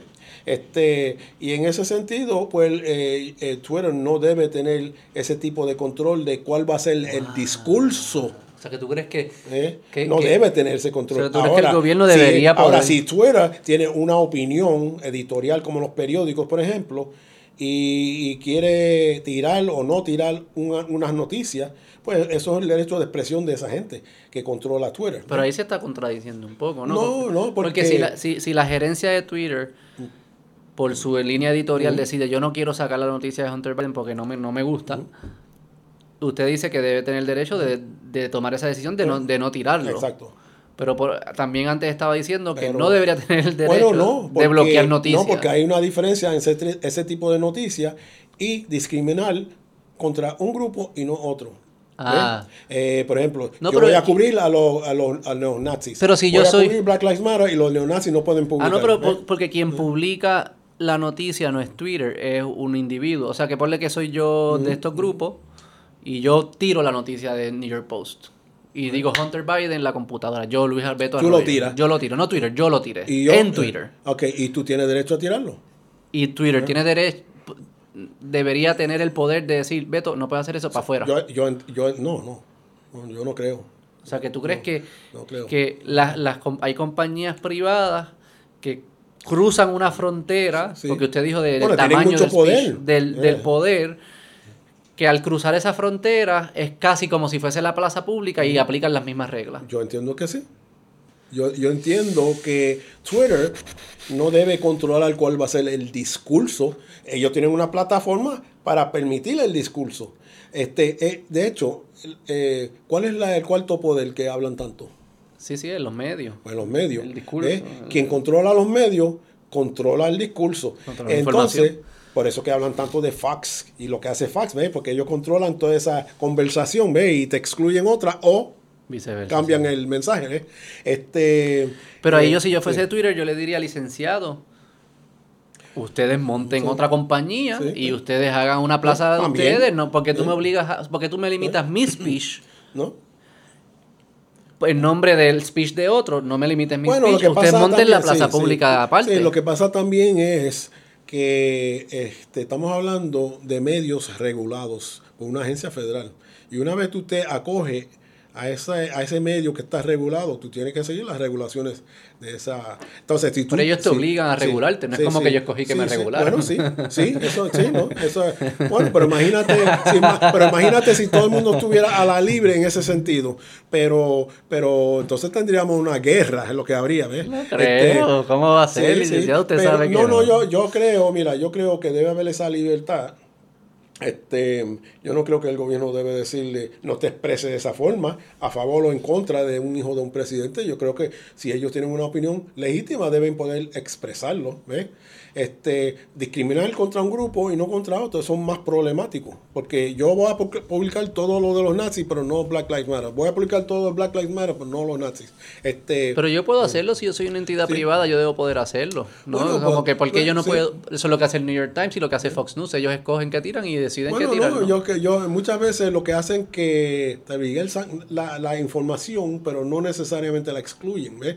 Este, pero cuando estamos hablando de exclusión, en algunos casos. Los medios excluyen Sí, sí, pero no. no, noticias que no quieran incluir. Estamos hablando de los periódicos comunes y corrientes, ¿ves? New York Post, que es más de derecha, este, el New York Times, Sí, que sí, es un poco más a la izquierda, entre comillas, porque todo es relativo, ¿ves? Sí, sí. Porque cuando habla de, de derecha y izquierda, hay que ver de qué estamos hablando, por ejemplo. Cuando Bush era presidente, todo el mundo hablaba de que Bush, que es la extrema derecha, este y el otro. Cuando salió Donald Trump, el mismo Bush miraba a Donald Trump y decía, wow, este tipo está bien para la derecha. El espectro cambia. Eh, así, es que, así es que todo depende cómo uno lo vea, desde la perspectiva que uno lo vea. Eh, alguien que está a mi derecha, que es más conservador que yo, pues yo lo miro así como que es extremo. ¿eh? Sí, sí, este, pero que Sí, no, yo, en ese caso, yo, yo no sé si las empresas privadas pueden cruzar una línea que de repente dejan de ser privadas. Mira, tú sabes qué pasa también, y, hay casos que tienen que ver con si la, los anuncios comerciales son protegidos bajo la primera enmienda. Eh, y hay casos que se han llevado. ¿Por qué no serían protegidos? Bueno, hay gente que dice que no y hay gente que dice que sí, y se ha protegido. Eso es una expresión de la corporación. ¿Por qué alguien argumentaría que no son protegidos? Bueno, porque los comercios no deben tener la, la eh, no deben estar tirando cierto tipo de anuncio porque quizás es muy eh, explícito, por ejemplo. Ah. por ejemplo, son las cosas estas, ¿cómo se llama este? La, eh, billboards. Los billboards, ¿ves? Y entonces hay una mujer casi desnuda ah. y simulando algo, ¿ves? Este, o viceversa, o dos hombres besándose y cosas así, pues hay personas que piensan que eso no se debe Es una imposición en mi privacidad de mis ojos. Sí, sí, sí. Este, y hay personas que alegan esas cosas, ¿ves? No lo dudo. Este, pero eso está protegido por la primera enmienda y es comercial. ¿eh? Ah, yo sí he escuchado en más en área de, la, de las medicinas. Este si debe haber regulación de que ellos puedan hacer anuncios o no, de estar vendiendo las medicinas en la, en, la televisión y toda esta red. Que, sí, sí. Y eso de nuevo va a la cuestión de, de regulaciones que aplican, pero más problemático no es si lo venden o no lo venden, más problemático es si lo que dicen sobre el medicamento es cierto. ¿Eh? Claro, pero entonces ese es el punto, ¿no? Porque alguien dice no es cierto, no lo puedes tener. pero ¿quién dice que no es Eso es distinto a fake news, por ejemplo, porque lo que es científicamente cierto eh, es más constatable. Lo que pasa es que eso requiere, eh, lo que pasa es que eso eh, conlleva una investigación. yo no te voy a parar a ti de anunciar algo si yo no te investigue primero. Y le, y le pone un costo al dimos, un canal de televisión, no va a investigar si el estudio de Pfizer era cierto, porque yo no voy a gastar en investigadores para eso. Sí, bueno, es grande. eso me va a costar un montón y no lo van a hacer. Y ah. puede ser, y de hecho ha, ha ocurrido. En el caso de que hay una serie ahora mismo en Hulu de la joven que, que se... ¿ah? La de Droplet, la de... Esa misma. La de Elizabeth eh, Holmes. exactamente. y, todo lo que ella decía. Y todo lo que ella decía. es, cómico, es cómico. Este, pues todo lo que ella decía, que era cierto, que con una gotita de sangre iban a poder detectar todo tu estado de salud. Y, y Walgreens se metió en eso. ¿eh? Este y resultó no ser cierto. ¿Eh? Pero si no lo hubieran investigado, no lo hubieran sabido. ¿eh? Sí. Pero también en tiempos de COVID, como que la ciencia sí es cierto, que la ciencia es, más objetiva y es más comprobable. Pero también, eh, también vemos cómo cambian. Entonces. Estoy viendo por la muchacha de la voz. Sí, sí, sí. este, no es fácil, licenciado. No, no, y son muchos temas. Este, y eso es lo que precisamente eh, siempre me ha motivado de la que no hay un día que uno sigue hablando de lo mismo, siempre son diversos temas, eh, nunca la gente está satisfecha. Si tú defiendes un sector, pues no están satisfechos porque debiera defender este, si defiende este, lo mismo. Este, por eso el principio, si ustedes defienden por eso es el principio. Tienen un, aliado eh, aquí. Por eso es el principio. Los derechos fundamentales es para todos. De que en ocasiones, históricamente, uno tiene que quizás mirar un asunto nuevo que ha surgido, eh, porque si tú estás hablando de, los derechos fundamentales a la igual protección de la ley, por ejemplo, y el debido proceso, pues eso es para todo el mundo. Y entonces tú descubres que es para todo el mundo siempre y cuando sea blanco.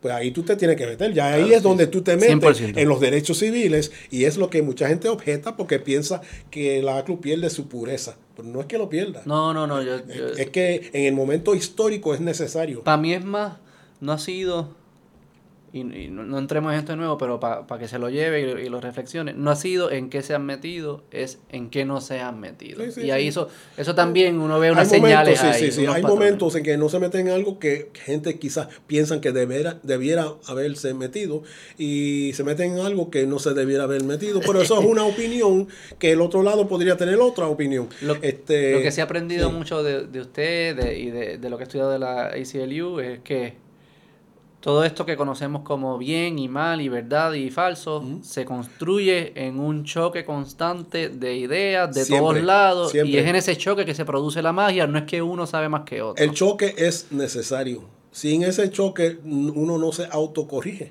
mm. porque nadie tiene la verdad. Yo sé que hay gente que creen que tiene la verdad, pero nadie tiene la verdad. La verdad está en algún sitio que tú vas a buscar en ese choque. ¿Ves? y, es la verdad en ese momento. No, mañana quizás no puede que mañana te prueben que es lo contrario. Y voy a hacer una salvedad que con relación a esto de la Twitter y eso, yo no sé la posición de la ACLU porque no lo he investigado, no he tenido que hacerlo. Este, eh, todo lo que yo haya dicho, pues mi opinión puede que la ACLU... Hay que hacer los anuncios de radio. No, no, no, son expresiones del licenciado, no, de la institución. Sí, sí, no, no, porque yo no puedo decir que esa es la posición que la ACLU ha asumido, no sé. Me parece que la ACLU tendría algo similar, ¿no? En cuanto pero, que quede claro que Pero esa es mi posición, pensando en voz alta sin haber ensayado. ¿eh? no aclarado y se lo agradezco. Que, me bajó como casi. no, no, eso, el mejor podcast es para hablar conversaciones abiertas. No, es bueno, es bueno y, y, el discurso es bueno. Y yo nunca considero que alguien que no está de acuerdo es mi enemigo. Mm. Eh, el día que yo piense así o que alguien piense así, yo, en mi opinión, está errada la persona. Porque cada persona es un universo, un universo con sus propias ideas y vivencias. Porque las vivencias mías, por ejemplo, que yo le expliqué un poco al principio, me formaron. Mm. ¿eh? Y yo sería esa persona con o sin la ACLU. De hecho, yo hacía esto antes de la ACLU. Yo hacía esto. Me alegro. Bueno, licenciado, le agradezco por venir. Aquí un lugar siempre, si quiere tener estas conversaciones, pues, siempre a la orden. Muy entretenido. ¿La pasaste bien? Sí, la pasé muy bien. Eh, es bueno cuando uno puede hablar de estos temas, eh, aunque no estén de acuerdo, y, salir amigos. Ah, no. Eh, espero que me consideren amigo. en Puerto Rico es un, poco, poquito difícil a veces. Y siempre sepa que aquí tiene un lugar para hablar, casos, cosas interesantes. Vamos a ver si pasan. Si pasan el, el, el, el DGB, ya tiene, ya tiene un lugar para venir a. Sí, sí, no, eso sería. A eso la descarga. Eso sería muy mal. Yo no creo que eso llegue a ningún lado, pero. Eh, tiempos pues, locos. Eh, tiempos locos. Tiempos locos y en tiempos de guerra también de guerra. Ya, ya Estados Unidos está metido. Y cosas nuevas. Esta idea de una tercera guerra mundial no, está tan lejos, porque ya están metidos países, aunque no directamente, pero indirectamente están ahí. Esperemos que no sea el caso. Bueno, gracias, licenciado. ok, gracias por todo. Adiós.